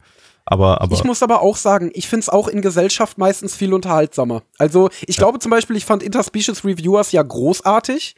Aber ich glaube, ich fand den deshalb so großartig, weil wir den auf dem Edgy-Abend geguckt haben. Also wenn ich ihn alleine geguckt hätte, dann hätte ich ihn, glaube ich, schon mindestens drei Punkte schlechter bewertet. Dann hätte ich da, glaube ich, nicht ansatzweise so viel Spaß mit gehabt. Also sowas gehört, finde ich, auch in der Gruppe geschaut. Das äh, geht zum, also würde ich bei fast jedem Anime, den ich auf den Edgy-Abend mochte, so sagen.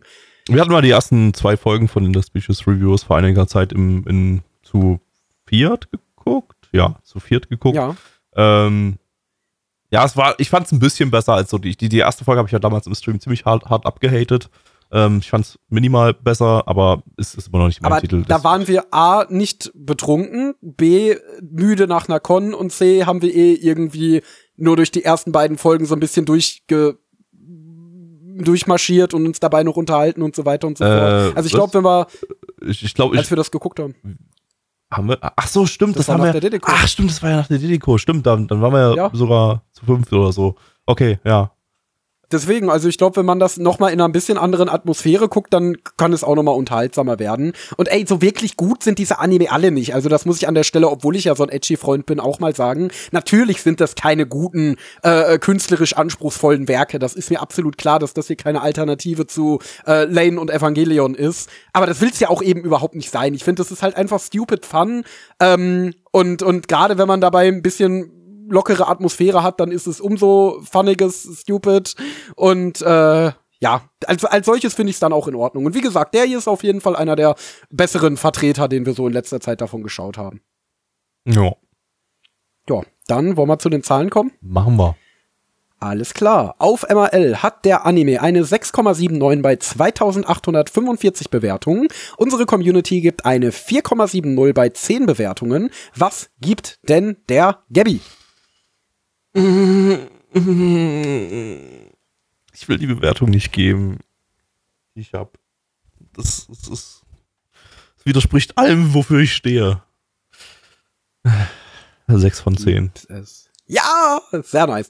Ich will diese Bewertung geben. Wie gesagt, ich fand den total charmant, ich fand den toll, ich fand die Mädels süß, was will man mehr?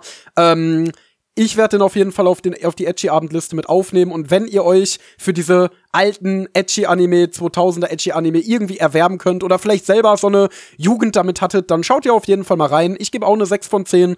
Ich fand schön. Hello, Übrigens, ganz darkness, wichtig, ganz wichtig nochmal zu klären. friend. Ganz wichtig nochmal zu klären, die äh, lilahaarigen Schwestern sind die Best Girls auf jeden Fall. Nur, dass ihr Bescheid wisst. Das ist ja sowieso das Wichtigste bei sowas. So, wunderbar. War die eine, waren das, waren das, waren das drei Schwestern oder war das, äh, Das waren zwei, eine jüngere und eine ältere. wer war die andere, die auch noch lila Haare hat oder war das waren pinke Haare ja dann? War das, Das war die, irgendwie die Leiterin da von Ah, diesem, okay. diesem Ding. okay, okay. Tja. So sieht's aus. Ja. Okay. So sieht's aus. Dann kommen wir jetzt gleich zum Bonus-Content. Wer den nicht hören möchte, den verabschieden wir an dieser Stelle. Vielen Dank fürs Einschalten und äh, wenn euch dieser Podcast gefallen hat, dann gebt uns doch gerne mal fünf Sterne auf Spotify und Apple Podcasts. Da freuen wir uns drüber. Das tut dem Podcast gut, das tut euch gut und äh, uns auch. Und ähm, wenn ihr mal hier dabei sein wollt, während wir den Podcast aufnehmen und nebenbei die Anime äh, schauen, drauf reacten, dann könnt ihr mal bei uns im Stream reinschauen. Schauen. Ähm, jeden Donnerstag um 19.30 Uhr und äh, jeden Sonntag um 20 Uhr haben wir dann noch einen Bonus-Retro-Stream, wo wir alten Shit den 90ern gucken. Ähm, einfach mal reingucken, nanavon.net. Da findet ihr Stream, Sendeplan und Discord. Und äh, ja, seid dabei. Und folgt Blackie auf Twitter, at Black Templar und Endo auf Twitter, at Endo Elektro. Und äh, ja, jetzt äh, kommt Jo. der Bonusteil.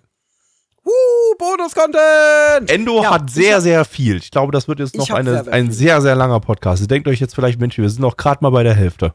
Ähm, Aber ich habe genau acht. Das heißt, du könntest genau in der Mitte reingrätschen und dein Ding machen. ja. Aber, wo- äh, warte mal, das haben wir immer noch nicht geklärt. Hast du jetzt was oder hast du. Ich habe, ich würde auch anfangen. Ich habe eine Sache. Und die ist sehr, sehr, Okay. sehr, sehr kurz. Du Also, willst anfangen. Okay, dann fang an. ich habe die OVA zu Non Biori Staffel 3 geschaut.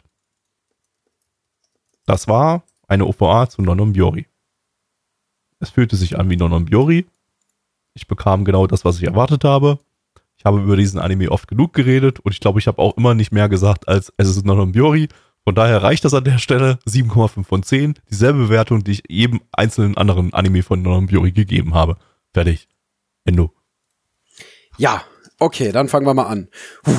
Wie gesagt, ich werde das so ein bisschen äh, aufteilen. Also ich werde jetzt über einige Anime ein bisschen ausführlicher reden als über andere, weil sonst sitzen wir morgen früh noch hier. Der erste Anime, den ich abgeschlossen habe, war Oshinoko. Und was soll ich sagen? Also, ich bin ja von Anfang an mega gehypt von dem Ding gewesen. Ich bin mit moderaten Erwartungen daran gegangen, als wir da in Köln das äh, Pre-Screening gesehen haben, weil ich viel Gutes vom Manga gehört hatte und auch fand, dass das ganz kl- spannend klang. Aber ich habe mir da jetzt keinen absoluten Banger erwartet. Ich habe aber einen absoluten Banger bekommen. Also ich muss wirklich sagen, dieser Anime ist genau die Scheiße, auf die ich Bock habe. Ähm, ich fand den unglaublich geil. Ich kann gar- nicht, also wie gesagt, klar, die Prämisse ist irgendwie gewöhnungsbedürftig und es gibt auch immer wieder Plotentwicklungen, die so ein bisschen gewöhnungsbedürftig und vielleicht nicht jedermanns Sache sind. Aber ähm, ich finde die Story einfach super spannend erzählt. Ich finde, das greift einfach vor allen Dingen in der ersten Folge, über die wir ja auch schon mal ausführlich geredet haben, da natürlich am allerbesten. Ähm, auch dazu noch mal, also ich finde, er kommt nie an das Niveau der ersten Folge noch mal ran. Die erste Folge war schon wirklich absolut peak. Das war eine straight heraus 10 von 10, ohne Wenn und Aber. Ähm, ich finde, danach wird er schon natürlich ein bisschen schwächer, aber hält immer noch ein extrem hohes Niveau. Also er erzählt einfach immer noch eine super spannende Geschichte, die meiner Meinung nach auch wirklich keine größeren Längen hat. Also alles in der Geschichte hat seine Sinn, seinen Sinn. Äh, es gibt nichts, wo du das Gefühl hast, es ist irgendwie Filler-Content. Es wird alles straight weitererzählt, alles greift ineinander wie ein Zahnrad ähm, und, und, und geht irgendwie ineinander über. Ähm, dazu kommen dann eben noch die Charaktere, die alle auch einigermaßen vielschichtig ausfallen, vor allen Dingen die weiblichen Charaktere und alle echt interessante Konflikte mitgehen gehen, die irgendwie, äh, die eben sehr tief in dieses Thema äh, japanische Entertainment-Industrie oder generell Entertainment-Industrie. Es ist ja ähm, viele der Probleme, um die es in Oshinoko geht und die die japanische Entertainment-Industrie hat, haben ja eigentlich alle Entertainment-Industrien auf der Welt. Nur hier ist es halt auf elf gedreht, weil es in Japan oder Asien generell ja noch mal super shittig ist. Ähm, da geht es natürlich auch eben auf solchen Thema wie Chancen für Frauen, wie müssen sich Frauen in der Medienwelt verkaufen, um erfolgreich zu sein. Äh, es geht natürlich in das Thema, was wahrscheinlich jeder mitbekommen hat, Cybermobbing äh, und im Internet. Was kann man überhaupt ausrichten durch seine Worte im Internet? Wie geht man damit um oder wie geht man damit nicht um? Wie gehen eben auch die äh, Managementagenturen teilweise damit um?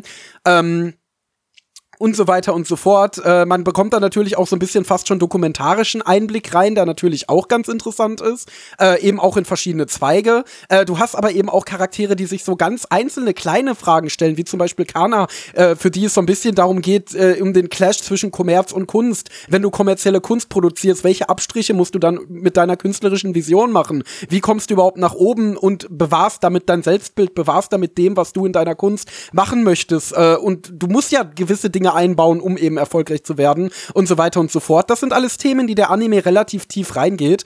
Ähm, wer mir ein bisschen also meine, meiner Meinung nach die größte Achillesferse der Geschichte ist Aqua als der Protagonist, weil ich finde, dass er einfach ein bisschen zu eindimensional ist. Ich will jetzt ehrlich gesagt bei dem Anime wirklich nicht allzu sehr in Spoiler-Territory reingehen, weil ich finde, das ist eine Geschichte, jedes Wort, das man darüber verliert, ist ein Wort zu viel.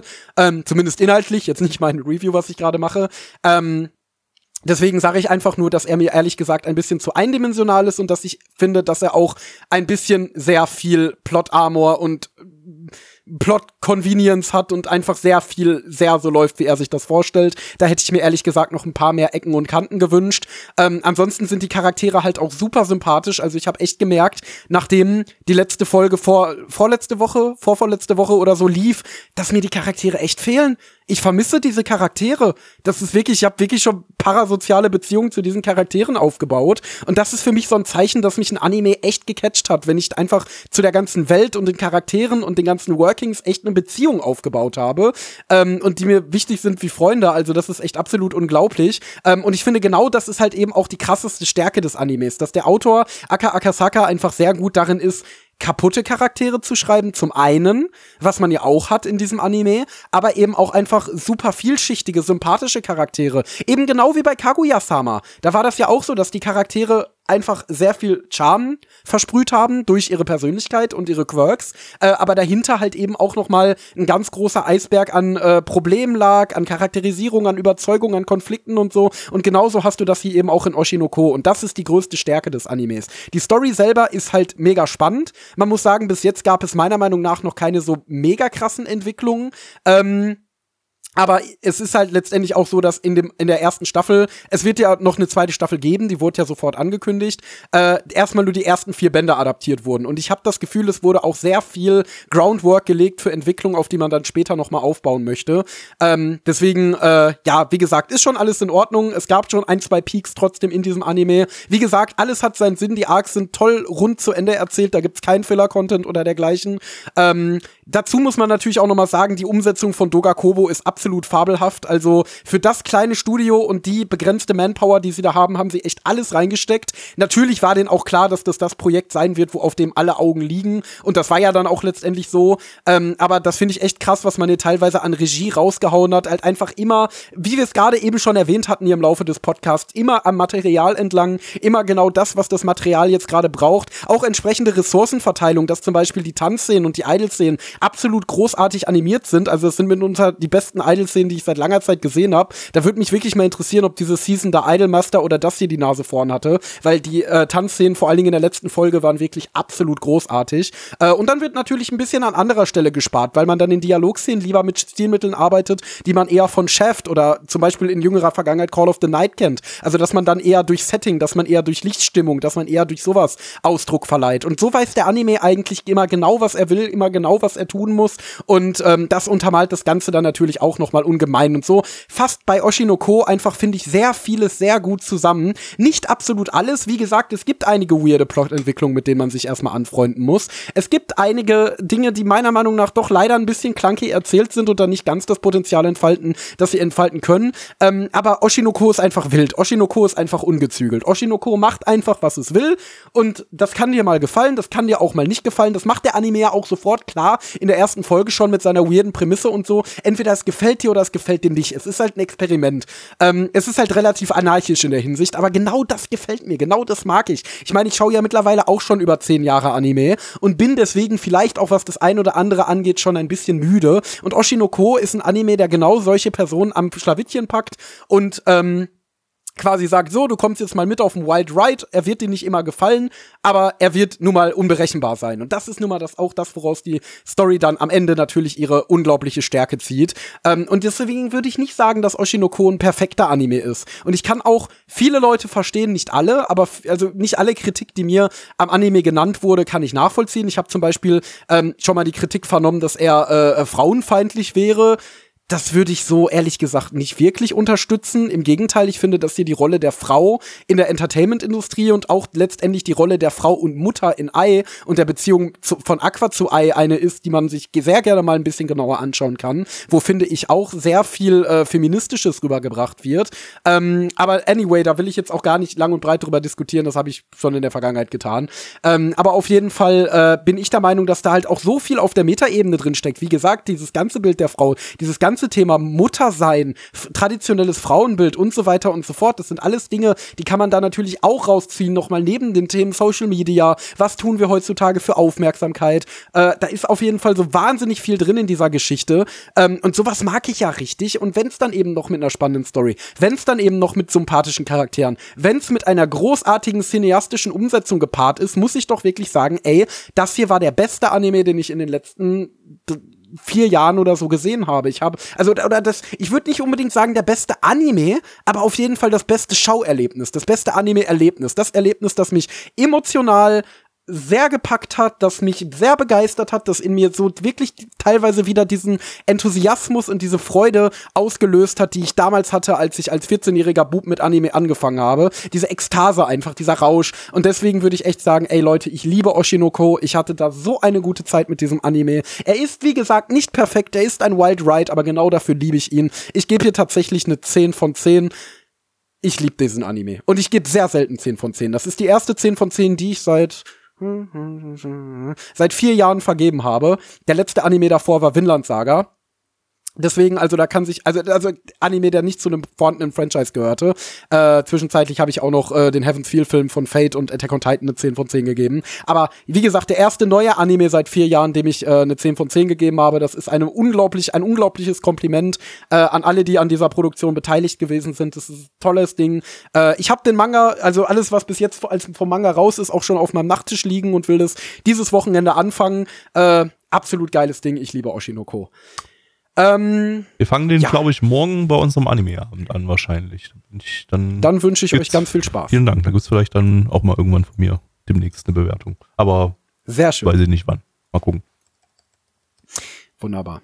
Dann würde ich sagen, gehen wir in das zweite rein und da kann Gabby schon mal sein süßes äh, Kehlchen, sein Goldkehlchen ölen, denn er wird jetzt wahrscheinlich anfangen zu singen, denn das war nämlich der erste Sword Art Online Progressive Film, Aria of the Starless Night.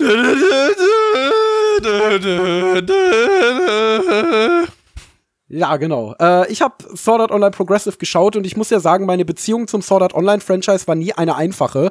Ähm, ich bin damals mit viel Hype in die erste Staffel reingegangen als äh, Baby Weep, weil ich von allen gehört habe, wie unglaublich toll das ist. Wurde heftigst enttäuscht. Ähm, dann habe ich mit der Zeit so ein bisschen so meinen Frieden mit dem Franchise gefunden. Staffel 2 fand ich dann schon besser. Alicization fand ich legitim großartig, bis auf die äh, letzten Kur, wo das komplett in sich zusammengefallen ist, äh, inhaltlich. Äh, ja, und jetzt sind hier nun mal diese Progressive-Filme, die sich vornehmen, alles besser zu machen. Diesen im Eingrad-Arc. Den ich ja am allermeisten von allen gehasst habe, tatsächlich. Ähm, und ich muss sagen, das ist ihm gelungen ich bin selber komplett baff. Also ich konnte es selber kaum glauben, als ich das Kino verlassen habe und mir dachte, ey, was ich da in den letzten anderthalb Stunden gesehen habe, hat mir echt gefallen. Also der Anime fixt wirklich alles. Also er fixt nicht diese Initial Logikfehler natürlich. Die, da muss man schon so ein bisschen Suspension of Disbelief mitbringen, dass eben ein Multimillionenkonzern ein, äh, eine tödliche Videospielkonsole entwickelt und eigentlich nur der böse Evil Villain Plan eines einzelnen Entwicklers äh, ähm, vom gesamten Unternehmen mitgetragen wird und so weiter und so fort. Dass die Leute da eben in diesen, dass es offensichtlich keine Möglichkeit gibt, das Ding äh, äh vom Körper zu trennen und so weiter. Also das sind ja wirklich mehr als genug Lücken dabei, ähm, gerade in so einer hochtechnisierten, modernen, progressiven Gesellschaft, dass nie kein Hacker von außen in dieses ganze System eingreifen und es abbrechen kann und so weiter und so fort. Da muss man natürlich, wie gesagt, schon, für, was die Logik angeht, eine Menge Suspension of Disbelief mitbringen. Ähm, aber wenn man das getan hat, dann bietet die Story selber, zumindest meiner Meinung nach, da echt wenig Angriffsfläche nur noch. Also es wurde alles gut erklärt. Es wird, ähm, Asna ist ja jetzt die Protagonistin und es wird auch eine neue Nebenprotagonistin eingeführt und ey, die Asna ist besser ausgearbeitet als je zuvor. Sie hat jetzt tatsächlich eine Persönlichkeit, sie hat Konflikte, sie hat Hoffnung und Träume, äh, wird auch ein bisschen natürlich von ihrem Sidekick getragen, der jetzt auch sehr charakterstark ist. Ähm, und es werden neue Stories größtenteils erzählt in diesem Film, die aber tatsächlich eine Menge ähm, ja, Konflikt tatsächlich mitbringen. Es werden auch philosophische Themen angerissen, es werden Themen angerissen, wie zum Beispiel Zusammenhalt, Loyalität, wird loyal, äh, ist lo, lo, ja, ist Loyalität ständig bedingt oder gibt es auch Situationen, an denen man an sein eigenes Seelenwohl denken muss und so weiter und so fort? Wer kann einem da eigentlich welche Vorwürfe machen? Das ist also in dem Sinne tatsächlich sogar einigermaßen deep geworden für Popcorn-Kino-Verhältnisse. Wie gesagt, Kiriton ist jetzt auch nicht mehr der allerkrasseste Ficker und hat auch ein bisschen mehr Hintergrund und ein bisschen mehr Farbe bekommen. Ähm, und die ganze Erzählung ist halt einfach durchgehend spannender und auch ein bisschen düsterer, weil es jetzt eben sich mehr auf diese wirklich dieses Survival-Setting bezieht. Ähm, und ey, ich hatte da echt meinen Spaß mit mit. Dazu kommt dann natürlich, dass es als Kinofilm auch großartig inszeniert ist, äh, sehr rasante, spektakuläre Action-Szenen hatte, die natürlich im Kino noch mal doppelt geballert haben. Ähm, und insgesamt haben wir hier halt einfach extrem rundes Popcorn-Kino. Es ist natürlich weiterhin auch wie gesagt, keine Alternative zu Evangelion und Lane. Es ist nicht der tiefgründigste Anime, den es gibt, aber es ist halt mittlerweile ein echt gut geschriebener Action-Anime äh, und nicht mehr einfach nur eine dumme 2000er Fanfiction. Und ich muss ja wirklich sagen, ich ziehe meinen Hut vor Riki Kawahara, dass er so viel von der Kritik an ihm ernst genommen hat, dass er sich als Autor über die Jahre echt so verbessert hat, weil ich meine, ey, der erste Sword Art Online Anime war schon scheiße erfolgreich. Der Typ hätte sich halt einfach nur zurücklehnen müssen, hätte sagen können, ja, fickt euch, meine dumme Fanfiction, die ich damals auf meinem Blog hochgeladen habe, hat so viele Leute begeistert, also kann ich den Scheiß jetzt einfach weitermachen. Aber der war ja immer sehr kritikfähig, der hat ja viel von der Kritik angenommen und das merkt man hier auch wirklich. Das ist halt wirklich auf einem ganz anderen schreiberischen Level. Äh, es ist halt wirklich eine ausgearbeitete, gute Geschichte und ey, da muss ich echt mal für Props geben. Ich gebe eine 8 von 10. Es hat mir wirklich gefallen. Wie gesagt, hätte ich selber nie gedacht und jetzt kann ich endlich auch mal mit Eingrad äh, meinen Frieden machen nachdem äh, ich es ja davor immer so scheiße fand. So, äh, kommen wir zu Anime Nummer drei. Äh, keine Sorge, wie gesagt, ich äh, werde das alles ein bisschen beschleunigen gegen Ende. Und zwar Odd Taxi. Da habe ich zum Beispiel gar nicht so viel zuzusagen. Also Odd Taxi äh, hat mir wirklich gut gefallen.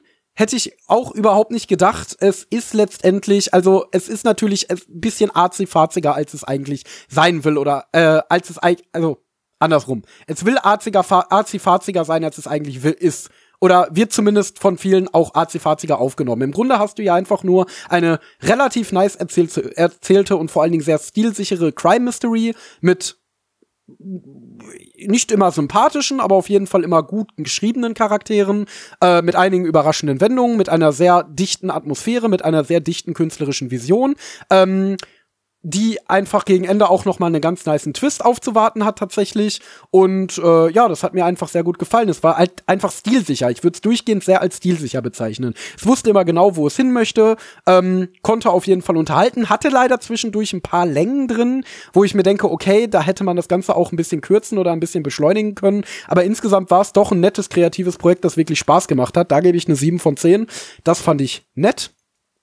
Ähm, so, das vierte, was ich zu Ende geschaut habe, war Fate Strange Fake Whispers of Dawn, das äh, Special zu Fate Strange Fake. Und ich Wait. weiß nicht, Gabby, wie ist denn jetzt deine Der ist, Entscheidung? der Nehmen ist, wir das denn ja, ja, mit? genau. Der, der ist, ähm, da das ja jetzt äh, quasi eine Serie, Serie ist, ähm, nehmen wir den mit in den äh, Podcast mit rein und werden so. dann äh, demnächst hier direkt Okay, behandeln. Also dann- da dann am besten jetzt gar nichts sagen. Dann sage ich, ich sag eine Sache und zwar ist halt Fate. Ist halt Da fake. könnt ihr euch jetzt draus machen, was ihr möchtet. Ähm, genau. Äh, ansonsten habe ich noch zu Ende geschaut. Oh, habe ich, das habe ich schon gehabt, ne, das Megumin Spin-off. Das Da hast du schon drüber geredet, ja. Schon. Da habe ich schon drüber geredet. Okay, guck mal, dann habe ich sogar eine Sache weniger. Ähm, okay, dann habe ich, warte mal, habe ich über Rokudos Bad Girls auch schon geredet? Nicht, dass ich das jetzt falsch in Erinnerung habe. Nee, Rokudos Bad Girls hatte ich, glaube ich, noch nicht, oder? Ähm, glaube nicht, nee. Okay, dann gehen wir jetzt zu Rokudos Bad Girls. Äh, ja, den fand ich doof. Also, aber mir war irgendwie so, als hätte ich da schon mal drüber geredet. Naja, ist ja auch egal. Ähm, auf jeden Fall, nee, den fand ich irgendwie blöd. Also, das war irgendwie, ja, dieser Delinquenten, dieses Delinquenten-Setting und gegen Anfang hat er das eigentlich auch noch ganz nett und charmant genutzt mit ein bisschen dummem Humor und so, aber es hat sich dann doch relativ schnell einerseits selber zu ernst genommen. Also da gab es dann einige Passagen, die ich wirklich sehr ungelenk geschrieben fand und wo ich auch fand, dass die eine ziemlich zweifelhafte Message so in Richtung Mobbing und so hatten ähm, und das Ganze doch ein bisschen sehr romantisiert haben, sein ganzes Setting, das ja eigentlich komplett bullshitty ist, aber es dann eben ernst genommen haben und dann wirklich versucht haben, als Konklusion äh, aus dem ganzen Mobbing-Arc zu romantisieren und das fand ich dann doch ein bisschen schwierig. Und ansonsten war es halt in erster Linie einfach nur angestaubt. Es war über weite Strecken unlustig. Ähm, wie gesagt, es war voller angestaubter und merkwürdiger Tropes. Äh, ich fand dieses ganze Delinquententhema sowieso von Anfang an eigentlich nicht sonderlich interessant oder sympathisch oder so. Äh, optisch ist es jetzt auch nicht so der Burner, auch wenn es nie so wirklich in sich zusammenfällt. Ich würde sagen, es war halt einfach nicht meine Cup of Tea. Wie gesagt, ich fand es sehr clunky und uninspiriert und vorhersehbar geschrieben. Äh, ich fand den Humor nicht lustig. Ich fand es künstlerisch nicht sonderlich beeindruckend umgesetzt und deswegen fand ich es eigentlich mit zunehmender Folgenzahl nur immer anstrengender und anstrengender, mir den zu geben. Deswegen, da gebe ich eine 3 von 10. Der hat mir nicht so wahnsinnig gut gefallen. Äh, ja, war, war, war nicht mein Ding. War kein schlechter Anime, aber war einfach nicht mein Ding. Äh, vorletzter Anime ist My Clueless First Friend. Den fand ich cute. Manch einer findet diesen Anime langweilig, das kann ich auch verstehen. Äh, er ist auf jeden Fall relativ langsam, wobei ich ihm zumindest zugute halten muss, dass er äh, dafür, dass er ja quasi so ein Teasing-Anime ist, wenn auch nicht wirklich, ähm, weil es ja im Grunde sogar aus dem äh, um den Weg aus dem Mobbing rausgeht, äh, er trotzdem relativ viel Romance-Entwicklung hat und auf jeden Fall an einem ganz anderen Punkt endet, als er startet in den 13 Folgen. Und das ist ja für diese Art von Anime auf jeden Fall schon mal ein ziemlich großer Erfolg. Äh, dazwischen gibt es halt einfach cute Geschichten. Wenn man die nicht cute findet, findet man sie wahrscheinlich langweilig. Also am besten gibt man sich da mal so die ersten zwei, drei Folgen äh, und guckt mal, ob man so grundsätzlich mit dem Aufbau und mit der Herangehensweise dieses Anime was anfangen kann. Äh, ich fand die Interaktion, ähm, in der der Typ eigentlich immer, wenn irgendjemand versucht hat, dieses Mädchen zu mobben, das irgendwie ins Positive gezogen hat, sehr niedlich. Ähm, mochte die Romance, mochte die Charaktere, war jetzt kein riesig großer Wurf, aber hat halt einfach Spaß gemacht. Da gebe ich eine 6 von 10. So, noch einmal Atem sammeln für den letzten Anime. Und zwar war das Tokyo Mew Mew New Second Season. Äh, damit ist Tokyo Mew Mew New jetzt auch durch. Ähm, das Reboot von Tokyo Mew Mew, das hat tatsächlich die Geschichte zu Ende erzählt. Also damit ist es fertig. Erstmal, ähm, ja, und ich muss sagen, das fand ich eigentlich ganz süß. Also so nach meinem anfänglichen Hype zu Tokyo Mew Mew hat sich das irgendwann ein bisschen verzogen, weil der Anime doch ein einigermaßen generischer Magical Girl Kinderanime geworden ist mit äh, relativ Standardgeschichten und so. Und die großartige Umsetzung der ersten Folge ist ja dann leider auch ziemlich schnell in sich zusammengebrochen, wo dann auch die Animationsqualität leider sehr eingebrochen ist. Äh, das setzt sich hier in der zweiten Staffel fort. Also die sieht eigentlich direkt, ich glaube in der ersten Folge sah die noch ganz passabel aus, aber in der zweiten, ab der zweiten Folge gab es dann schon wieder Schmelzgesichter. Ähm, dafür wertet die zweite Staffel, wartet die zweite Staffel aber immerhin inhaltlich mit einigen Krachern auf. Also vor allen Dingen in den letzten Folgen gibt es da einige wirklich schön eingefädelte Plot-Twists. Äh, tatsächlich auch wirklich ein bisschen emotionale Momente, wenn man schon ein bisschen Zeit mit diesen Charakteren, die Charakteren verbracht hat und die einem ans Herz gewachsen sind. Also ich musste tatsächlich an der letzten Folge sogar fast schon ein paar Tränchen verdrücken.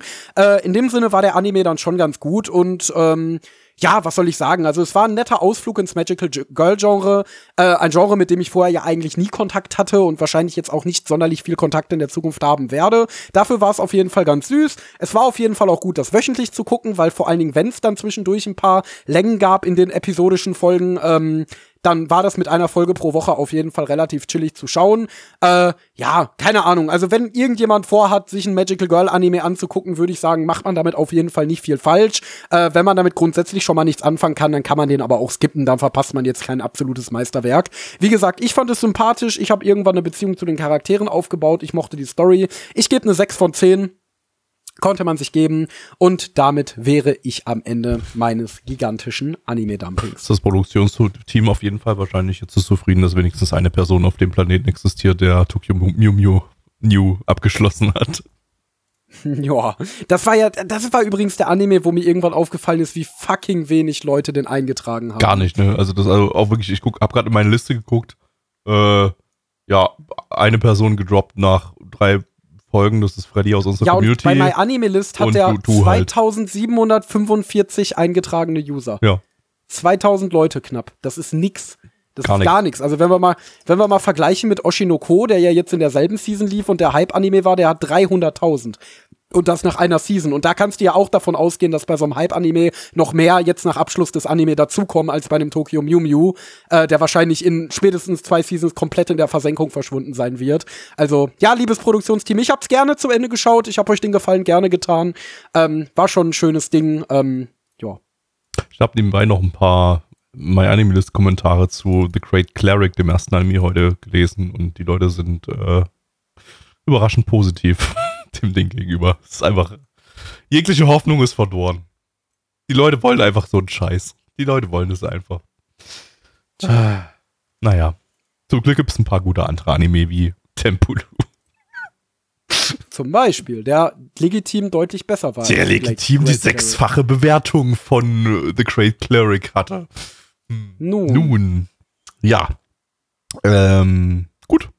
An der Stelle würde ich sagen, äh, vielen Dank fürs Einschalten. Das ist jetzt irgendwie doch nicht so ein super langer Podcast, glaube ich, noch geworden. Ähm, von daher äh, danke an Endo, dass er sich an, in, im Zaum halten konnte, aber trotzdem eine wunderbare Review, vor allem zu Oshinoko. Äh, ja, das war mir auch sehr wichtig. Das hat man gemerkt. Dass ich gerade Oshinoko ordentlich bin. Aber es kommt halt auch so selten vor, wirklich, dass ich einen Anime so liebe wie Oshinoko. Deswegen, ja, das muss, das, das, das, das musste einfach mal raus, Großer. Das musste einfach mal raus.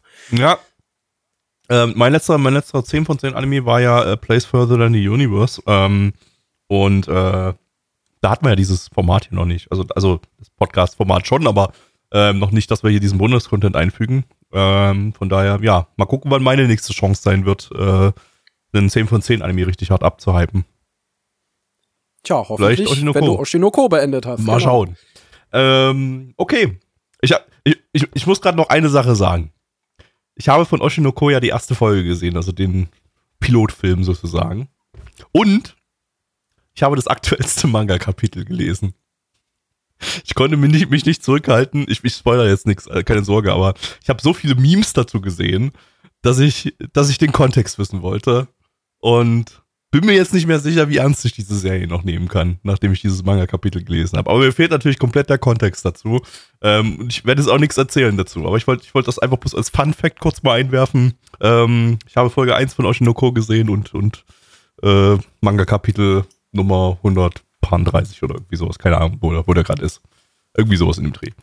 Ähm, Tja, dann wirst du ja eine spannende Reise haben zu erfahren, wie es dahin gekommen ist. Ja, also, ha, ich weiß übrigens nicht, was Du weißt nicht, okay, nicht gut. Gesprochen. Ich wollte wollt gerade fragen, ob du irgendwelche, was von den Memes, 123. Nein, also, also ich habe einige Memes mitbekommen und auch einige Spoiler-Panel. Da war jetzt zumindest nichts dabei, wo ich sagen würde, dass es mich absolut schockiert. Ähm, was ich nicht als eine der generellen merkwürdigen Turns einstufen würde, die der Anime einem immer, immer mal wieder hinschmeißt. Aber ähm, wie gesagt, ich kenne auch wirklich nur vereinzelte Ausschnitte von Panels und kein komplettes Kapitel oder so. Das habe ich tunlichst vermieden. Ich habe mir sowieso schon viel zu viel von Oshinoko gespoilert.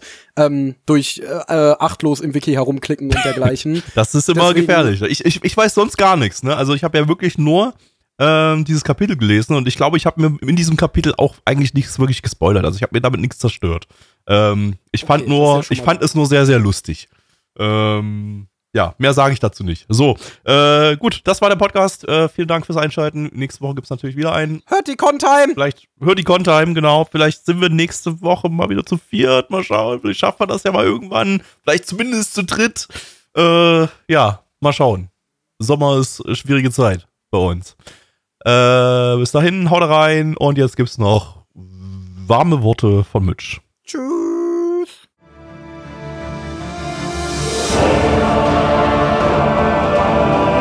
Unser Podcast-Archiv sowie die Statistiken findet ihr unter nanaone.net slash podcast. Dort könnt ihr uns auch abonnieren via Feed oder iTunes. Wenn ihr einmal bei der Produktion dabei sein und mit uns gemeinsam die Animes sehen wollt, schaltet Donnerstag. 19.30 unseren Livestream ein. Wollt ihr uns etwas Gutes tun, schreibt uns euer Feedback in die Kommentare, macht unseren Podcast bekannt und bewertet uns auf iTunes. Das Lied im Intro und Outro hat den Namen Darkness und ist von Fabio Confalone.